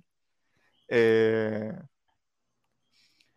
pensé en toda mi vida, pensé en todo, pensé en todo, el multiverso, todos los multiversos se abrieron en mi vida. Yo como que, ok, que yo acabo de ver. ¿La viste dos veces? ¿La viste dos veces? No la vi dos veces. Esa no la vi dos veces. Pero cuando me compré rápido que yo estuve en DVD, que estuve en Blu-ray, mejor dicho. Eh, la compré, la reservé y la compré. Yo no sé ni cuánto me costó porque ahora mismo eso baja de precio, pero yo la compré a las millas, yo la quiero volver a ver y la, la vi nuevamente. Eh, esa sí la vi en un televisor. Bueno, la edición que sacó Walmart está brutal, o sea, la de los Google Eyes. No sé si la te, pero... A ti te encanta cómo en esa esquinita abajo sale el Rotten Tomatoes sticker, bien asqueroso, y te arruina el cover completamente. Debieron quitarlo, debieron quitarlo. a, mí, no me molesta. Este no me molesta. A mí me duele, a mí me duele un montón. fresh. Sí, a mí me duele un montón. A mí me da un dolor que como tú no tienes idea de verlo. Pero, I mean, sí, el cover es precioso, es que me encojona que por alguna razón pusieron ese little Rotten Tomatoes Ah, también está aquí, aquí también en el disco. No, para colmo, para, para, para, Pensaba que eran el cover. No, no, no, están los dos. Duele, duele. Pero en todos lados, en todos lados. release. Yo la razón por la que no la he comprado es porque, como he visto ahora el trend de A24 que se está tirando de que están ahora releasing sus propias películas, pues ahora yo me estoy aguantando porque salió Marcel y eso fue que me regalaron en Navidad y también creo que me van a regalar este The Green Knight. So, por eso ahora yo me estoy aguantando porque me estoy dando cuenta que ahora para algunos releases ellos lo están tirando en, de su propia tienda. La edición de Green Knight está hermosa. Sí, no, o sea, yo, tengo aquí la 4K de Green Knight, pero la edición que ellos sacaron se ve demasiado. Sí, no, no. Yo, yo, yo tengo la, ya yo tengo la de la Marcel y tiene, hicieron como un Criterion release. Tienen un pequeño libreto, claro, no es un essay book, pero lo que te dan es como que el storyboard, te dan un poquito de tidbits de la película. Es un release hermoso, so, yeah. es muy probable que la tiren para pa su tienda. Pero ya, yeah, it's, it's great, it's a great movie. Este, Yalira, ¿cuál es tu honorable mention y tu número uno? Mi honorable mention, yo te diría que es Smile. Este, esto es la, una película, una película de horror que me impactó mucho cómo, cómo tocaron el tema de las personas que tienen diferentes enfermedades mentales.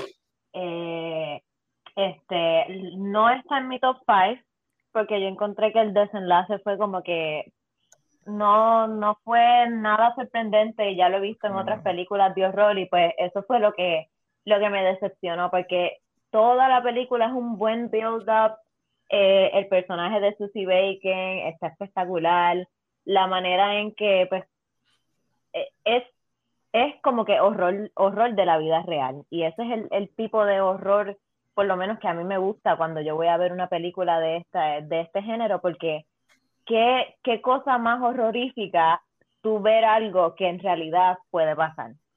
Y, y de verdad me decepcionó mucho el, el desenlace. Entonces, mi top one es... Ese fue mi problema, el desenlace. Porque... Sí, sí, porque es que toca el tema, el tema lo explora tan cabrón, y a lo último te está diciendo que la tesis no importa. Es, como que, ah, ok. Nada. Sí, eso es frustrante. Ahí entró el, el, eh, ¿cómo es? el estudio, ¿verdad? El estudio. sí, este, entró, pero está como que ahí no, no está. Ahí, there we go. Hola, Tuvo un bajón Nati se me fue el internet. Se llama Luma. Se, llama Luma. Todos somos víctimas de Luma. Todos somos víctimas de Luma, so, tranquilo. Ya, Lira, pues entonces dame tu número uno entonces.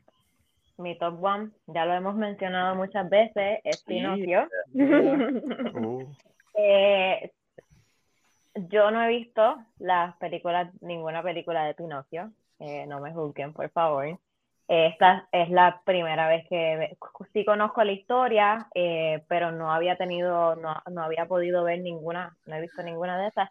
Y me, me impactó mucho esta porque como les había dicho en las anteriores, a mí me gustan mucho las películas que tengan muchos mensajes, además de la trama principal, que tú puedas sacar diferentes frases de distintas cosas que estén pasando durante la trama. Y yo siento que de todas las películas que vi este año, esta fue la más que yo te digo, no solamente la enseñanza de, de lo de la familia, que nosotros conocemos de padre e hijo, sino una manera en que tú le puedes, con todo el ciclo de vida, desde que uno nace hasta que uno muere, esta, este concepto de que todo el mundo quisiera ser inmortal, pero cuando, cuando la criatura viene y dice, eh, eternal life can bring eternal suffering, pues es, es cosas que te, te chocan y de verdad que la frase que a mí más me impactó fue cuando cuando él está mirando la imagen de Jesucristo en madera y él dice, pero si él está hecho de madera igual que yo, ¿por qué, a él lo aman y a mí no? Y esas son esas pequeñas cositas que son temas que quizás nosotros como padres se nos hace un poquito difícil empezar esa conversación, y el poder verlo en una película con una historia que ya todo el mundo conoce y tú poder sacar y poder sentirte identificado de diferentes maneras y sentir esa experiencia y más a través de un stop motion, o sea, es como que tú estás viendo una película animada, ni siquiera estás viendo como que algo real, que te cause ese impacto. Y de por sí ya, desde los primeros cinco minutos ya yo estaba llorando, yo estuve toda la película llorando. Y de verdad que, y no, no acostumbro pues estar así, sentirme bien sentimental y pues, y una cosa de que los primeros cinco minutos ya yo dije, ok, yo necesito estar preparada mentalmente para esto porque yo sé que va a ser impactante. Y, y sí, me sentí bien identificada y, y más por, porque tengo una hija y pues son cosas que uno dice, ok, pues este, este tipo de preguntas quizás en algún momento ella se pregunte este tipo de cosas y uno tiene que como que prepararse. Y me gusta, me gusta mucho el cine por eso, porque además de tener una experiencia, es una manera de tu poder transmitir un mensaje y de tu poner, y de tu poder como que dejar ese granito de arena que en, en este mundo gigante que nosotros somos, pues tener ese, ese impacto. Por eso es que Pinocchio es mi number one. Nice. Perfect. Pues Alexis, Zumba, dame tu honorable mentions o mentions y tu número uno. Eh, bueno, yo vengo aquí a romper el patrón. Yo soy la única persona que no tiene Everything Everywhere All at Once en el top 5. y a pesar de que me encanta la película, la tengo en mi top 10, está como en la posición número 6 o 7. No la voy a mencionar porque siento que ya hemos dicho todo lo que se. Digo, se puede hablar de esta película por hora, pero entiendo que hemos dicho bastante. Así que quiero aprovechar, estoy entre dos películas, así que voy a ir rapidito. Eh, quiero resaltar primero eh, The Bob's Burgers Movie. Yes. Super fan de yes. Muy bien. La película me encantó. O sea, yo empecé a ver la serie como tres semanas antes que saliera la película para ir en preparación. Yo fui cuando estaba como por son 4 y 5. Y aún así me encantó la película. Este, los musical numbers están súper chéveres. Y me gustó porque es una película de animación 2D que salió en cine y obviamente, pues fue un flop, aparte de que una, ¿verdad? una serie de televisión que muy poca gente quizás conoce aquí. Bueno, en Estados Unidos también fue un flop.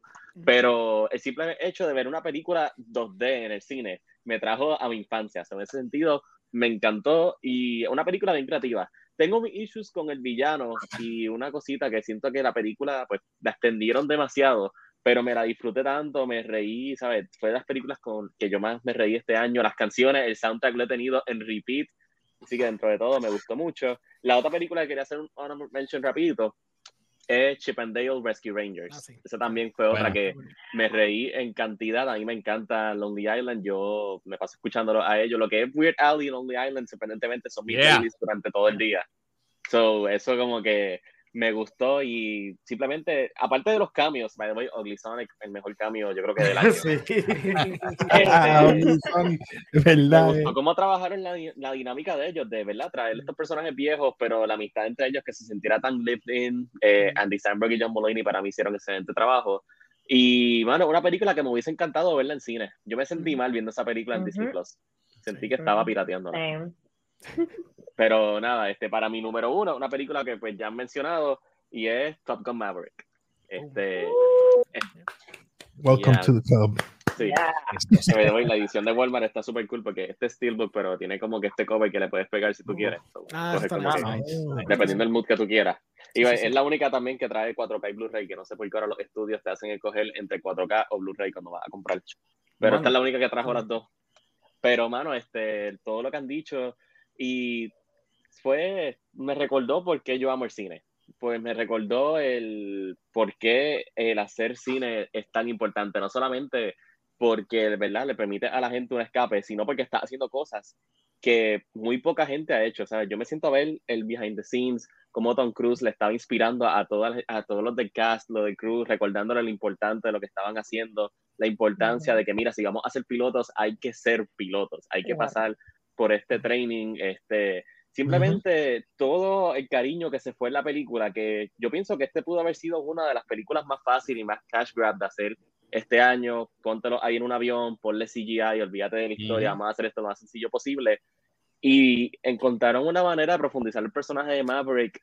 Y, mano, la canción de Lady Gaga me sigue sacando lágrimas. Este, está, está brutal, está potente La vi tres veces en el cine, nunca logré verla en IMAX. Ese fue mi único regret, pero la vi en 4D y en una el popcorn se me salió volando. So that was worth it. fue una experiencia completa. Así que Top Gun Maverick, mi número uno. Nadie mencionó Val Kilmer. ¿Qué pasó con Val Kilmer? Oh, ah, ahí es donde todos los hombres lloramos. En eso, Exacto. Yo pensé que aquí iba a decir, yo esperé por todos ustedes a decir algo de, de Brad dijo Val Kilmer. Sí, es verdad. Perdóname, Alejandro, yo no sabía. Yo pensaba que él era el que estaba hablando. Él no podía hablar. No, era una voz. Sí. Era una voz, exacto, una AI o la, hija que le pusieron un, tipo de, de es un voice AI, básicamente. Un voice AI, pero era la hija que hizo la voz por él, El hijo, el hijo, si no me equivoco. El hijo, perdón. Lo digo porque hay un oh, documental de él que se llama Val, que salió el año pasado en Amazon Prime, que el hijo hace la narración porque el hijo tiene una voz bien similar a la de él. Ah. no. Es que es excelente. No, nada más el tipo, nada más con su ojo, porque el tipo es un actorazo, o sea, siempre lo ha ah, sido. Pues sabes, de verdad nada más con los ojos y como que la emoción que él traía en esa escena, o sea, el tipo hizo que Tom Cruise resaltara con cojones, algo que no ha hecho en buen tiempo, el tipo resaltó en esa escena. O sea, le, le, dio, le dio, you know, the, the, the, king scene, tú sabes, de, los dos bros llorando y sufriendo, ¿me entiendes? Y todo typeando. You're my wingman. Exacto, le tiró You're my wingman, ¿me entiendes? Eso estaba excelente. Por eso digo que Val super highlight, de verdad. Y, y, me gusta porque nunca fue algo que en el mercadeo como que le enseñaron, fue una sorpresa, fue una sorpresa genuina. Y en un mundo, como lo mencionamos mucho, que, que, la nostalgia prevalece y todo es como que fanservice. Y esto, obviamente, sí era fanservice, porque obviamente era fanservice, pero profundizó un personaje, exacto, profundizó un personaje que en la primera genuinamente tenía tres escenas y no compuso mucho en la película en contexto. Aquí le dio un, layer mucho más allá de lo que originalmente tenía. Origo, pero nosotros sentimos eso porque vimos el documental de Val o porque realmente la película lo logró. En mi caso, documental de Val. Pero sé que para mucha gente no fue el Yo creo que las dos cosas, porque también la original. no, porque a mí, a mí me llegó, a mí me chocó, pero fue porque tenía el bagaje del, del documental también. Pero yo siento que mucha gente sí se fue en el flow por la, por la original, ¿me entiendes? Quizás por el, actor. Él es el rival de, de Maverick en la, en la original. Por eso sí, como que ver el the whole full circle thing y este como que con, esta, esta, cuestión de compatriota y de entendimiento mutuo entre ellos, you know, that's, that's something like, like cool and respectable. Pero sí, por lo menos de mi parte sí, yo admito que sí, fue por el documental y por respeto por la historia del actor. Este, pero sí, sé que mucha gente obviamente la afectó por la, por la cuestión del contexto de la película. Ah, pues, Ah, no, claro. pues mira, entonces mi honorable mentions, pues ya he mencionado básicamente todo mi top 10 casi, excepto por una, que fue la que I popped de mi número 5, originalmente estaba mi número 5, que era Decision to Leave de Park Chung-wook, que es el director de Old Boy de Handmaiden. Um, esta película está brutal. Explorar este, esta historia detectivesca, pero que también es un romance tóxico, que es como que este thriller, esto es básicamente un K-drama de dos horas. Pero lo que es impresionante para Sean Walker, lo que lo hace con un director tan magistral, es como este hombre compone escenas y compone framing y, así unos inventos con la cinematografía brutales y cabroncísimas. Él juega con encuadre, él juega con edición es un director que no tiene que irse so hard haciendo la cinematografía que él hace, pero el tipo dice, yo puedo enseñar un chase entre dos personas normal, o yo puedo coger a mi actor, ponerle una cámara, un rig en la parte de atrás, hacer una toma como si esto fuera un videojuego por tres segundos y nunca más hacer esa toma ever again en toda la película, porque puedo. Y eso está cabrón de verlo de un cine que un cine autor, porque el tipo es un, un cine, un, un, un, Korean director bien reconocido y bien de renombre. Again, hizo Oldboy. Yo sé por el contexto que voy. Y el tipo siempre ha sido bien impresionante el aspecto visual, pero también cómo puede hacer estas conexiones humanas al, al score de la historia. Este, es una película que está bien brutal. Y si ves porque vi After Sun hace dos días atrás y realmente es una película que apela mucho a mi sensibilidad y por eso me gustó un poquito más, yo tendría Decision to Be número 5. Dicho eso, mi número uno es After Young de, Coco, de Cogonada. So, ya, habían mencionado Colin Farrell. Yo no quería chotear mi número uno, pero mi número uno, pues, fue una película que basically vi en enero, porque después aproveché cuando estuve en Sundance, que para la gente que quiera ver cosas en Sundance, tú puedes comprar las taquillas digitales, o sea, cuestan 20 pesos pop, pero whatever. Esta película yo leí la premisa y la piché inicialmente. Después, cuando, cuando vi que era, que era Cogonada, que era un director que yo no lo reconozco por su filmografía, sino lo conozco por el contexto de que él hacía video ese en YouTube desde hace 10 años atrás y después empezó a trabajar para el Criterion haciendo básicamente los videitos de Criterion. Pues yo quería ver lo que iba a hacer con su, con su película y con Colin Farrell y este aspecto de sci-fi bien minimalista al estilo Her de Spike Jonze. Mm. Este, cuando vi la película terminé en lágrimas al final de la película porque es una odisea trágica de identidad, de generational trauma, de lo que es familia, de lo que es el amor, de lo que son conexiones, de lo que es ser humano y que conlleva ser un ser humano. Eh, y verás este eh, robot, este AI, que a veces está más humano que el mismo Colin Farrell en la misma película. Era fascinante verlo y tener toda esta cuestión moral permear en toda la película fue fascinante. Ese tercer acto, cuando se empieza a revelar secretos de Jan, que es el, que el, personaje que está en, la portada, um, te va en un viaje emocional bien visceral de, pues, de, de todo lo que quizás pudo haber sido y no pudo ser y en verdad está bien admirable la película, está bien lograda, es bien bella. Es una pena que la película pues salió de Sundance y lo que hicieron fue tirarla en Showtime, porque eso pasó el año pasado con una película que también fue de mis tops, que era The Humans. Um, porque pues 24 tiene este weird deal donde algunas películas de ellos las tiran en Showtime y se mueren ahí. Y pues esta fue la película que se murió ahí. Entonces termina siendo las películas que más me gustó, porque es pues, la, la que puse número uno. Así que imploro que si no cogen un free trial de Showtime por lo menos por una semana, pues go to the Seven Seas y véanla, porque de verdad es una película preciosa, es hermosa, es bien diferente, es bien sweet, es bien endearing, es bien soft, es bien low key, es bien unassuming, pero lo que me demuestra es que pues, you know, hay, hay buenísimo cine sci-fi, buen cine diferente, y Colin Farrell es un duro porque puede hacer de, de Penguin, puede hacer de un hombre que jope con un para y puede hacer de un papá de un AI. O sea, el tipo está, brutal. Está brutal. Este, pues nada, eso concluye el episodio. Nada. Um, vamos a hacer los outros. Uh, vamos a empezar con Ferna, que está allá abajo, escondido solito.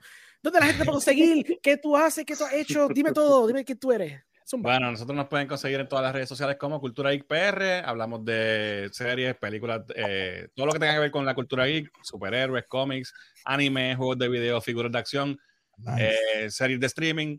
Todo eso lo pueden conseguir en, nuestro canal en YouTube y estamos en las redes sociales. También tenemos un live stream todos los jueves, que hoy no lo hicimos porque estamos aquí, pero tenemos un live stream todos los jueves que es Cultura Geek Live. Jueves a las ocho y media en nuestro canal de YouTube y también lo pueden ver a través de la página de Puerto Rico Comic Con. Con cualquiera de las dos formas estamos ahí los jueves a las ocho y media. Eh, y nada, eh, un placer estar aquí, con ustedes, compartir. Gracias a Orengo por invitarme. La pasé súper. Perfecto. Omar, ¿dónde la gente te puede conseguir? No, mira, también me pueden conseguir a través de The Movie Guy PR. Eh, básicamente estoy en planes de, mudanza, estoy en, mudanza, así que no ha habido show hace tiempo. Para, el año que viene volvemos otra vez a hablar de películas y de series. So, Orengo, we're going back. Yeah, vamos allá. Hay que hacer como like a, like a, like a Top Gun entrance. O sea, hay que hacer un videito, grabar un, como un skit. así. Estamos en la playa jugando con, con, con, beach balls y toda la cuestión. Yeah. Y, y, después sentado así como que no, esto no es de nosotros. No, esto no es like, ah, no, no, no, no, no, chévere, chévere. Este, Yalina, ¿dónde la gente te puede conseguir? A mí me consiguen en las redes sociales como The Twist PR. Yo trabajo entrevistas, reseñas y recomendaciones de cine, streaming y cannabis. Así que si ustedes que están viendo este podcast son más futeros como yo, The Twist PR es el espacio para ustedes. Así que... A ver, ya Hay que mandarle el link a Jan. Oh, sí, full. Sí, nice. Este, Jill, ¿dónde la gente te puede conseguir? Eh, me pueden conseguir en Twitter como Rivera Hill 47 o en Letterboxd si quieren saber lo que estoy viendo recientemente o mi favorita, el mismo Rivera Hill 47. Eh, y también pues, pueden ver mi contenido y donde estoy trabajando, que es Movie Network Puerto Rico. Eh, nos pueden conseguir en Twitter, Facebook, eh, Instagram y TikTok. Estamos tratando de resucitar TikTok, o esperemos que eso sea lo nuevo del 2023. Así que voy a ver skits tuyos en TikTok, ¿verdad? bailando. bailando. Reseñando y bailando. Deberá ser un trendy dance mientras reseñas una película. Boom. Ahí uh. está. Alexio, ¿dónde la gente te puede conseguir? Eh, ahí me pueden conseguir las redes y básicamente en YouTube y Spotify como A Plus Reviews. Eh, hoy tiro un video hablando de mis cuatro películas favoritas de superhéroe del año. Mañana tiro entonces lo que viene siendo mi top 10 de películas favoritas. Y nada, yo voy a volver ahora en 2023 coger la costumbre volver a hacer los lives. Normalmente hago lives los martes a las 7, ¿verdad? Hablando un poquito de noticias y box office, que es mi especialidad. Me gusta como que hacer un análisis de la taquilla. Hace un par de meses no lo hago, la universidad como que se me, se me complicó, pero ahora que estoy un poquito más free, pues estoy por ahí y nada, cualquier cosita pues, pues me puedes conseguir así como A Plus Reviews. I know that feeling. Por eso es que hice esto estos últimos dos días, porque ya va cinco meses de hacer un episodio proper hablando de películas. So, dije, como que va a ser un antojado hacerlo todo de cantazo. Y eso fue, cogí como un año's worth y lo escupí aquí. Así que agradezco a todos ustedes aquí. Este, que sí, te puedo seguir. A mí me pueden conseguir como Comics Anime Film Entertainment, Café, en todas las redes, eh, Facebook, YouTube, Instagram, me pueden conseguir como Comics Anime Film Entertainment. Y como mi compañero aquí abajo, Fernán, mm. así mismo hablo de eh, anime, películas, cultura popular. ustedes saben. Somos ahí. Pues quiero agradecer a todos ustedes por participar de mi experimento extraño. Eh, lo agradezco mucho. Um, aquí, como dije, que un antojado, no había hecho nada en como 5 o 6 meses, no había tenido break y pues quise como que cram it all up y quería colaborar con todos ustedes. Algunos ya colaboraron antes, otros eran nuevos de nuevo, así que espero que se repita, que podamos fluir, que todos ustedes conecten y ustedes inventen también si quieren inventar cosas, que para, todo esto es parte de la idea. Mi plan secreto es que en 2023 hagan esto mismo, pero sin mí. Que digan, yo quiero invitar a Orengo, es muy chabón, whatever todo, todo, esto sin mí, eso es lo que yo quiero, esa es la meta aquí. Este, conmigo, pues me voy a conseguir en Cinas Podcast, en cinaspodcast.com, en YouTube, eh, Twitter, Instagram, eh, Facebook, las redes sociales, eh, Spotify también. Um, hago lives, hago interviews. Mañana tengo un episodio con Juliana Maite, que tiene la película nueva recetar uh, incluida, que fue la que estuvo en South by Southwest. Eh, hablé con ella sobre su película, su proceso creativo. Hablé más o menos cómo bregaban los incentivos, or lack thereof, en Puerto Rico, de cómo puedes hacer una película aquí. Pues yo, como cineasta, I was very keen on knowing cómo de horrible es hacer cine aquí, que ya yo lo sabía, ¿verdad? Pero es bueno, es bueno cuando una persona más profesional que yo lo dice. Este, así que, ya, exacto, básicamente, ya. Pero ya eh, fue, fue, interesante hablar de eso y pues obviamente vean la película si tienen un chance, recetará incluida, está en cine, es una historia de esta mujer que está lidiando con OCD y me está pasando durante las navidades y oh. como eso básicamente la lleva a una aventura, a una trayectoria con este otro hombre y tiene un encuentro, básicamente, no darle mucho, mucho a la de la película. Um, yeah, it's very good. Así que nada, pues gracias again por este, eh, acompañarme hoy y pues nada, nos vemos en la próxima.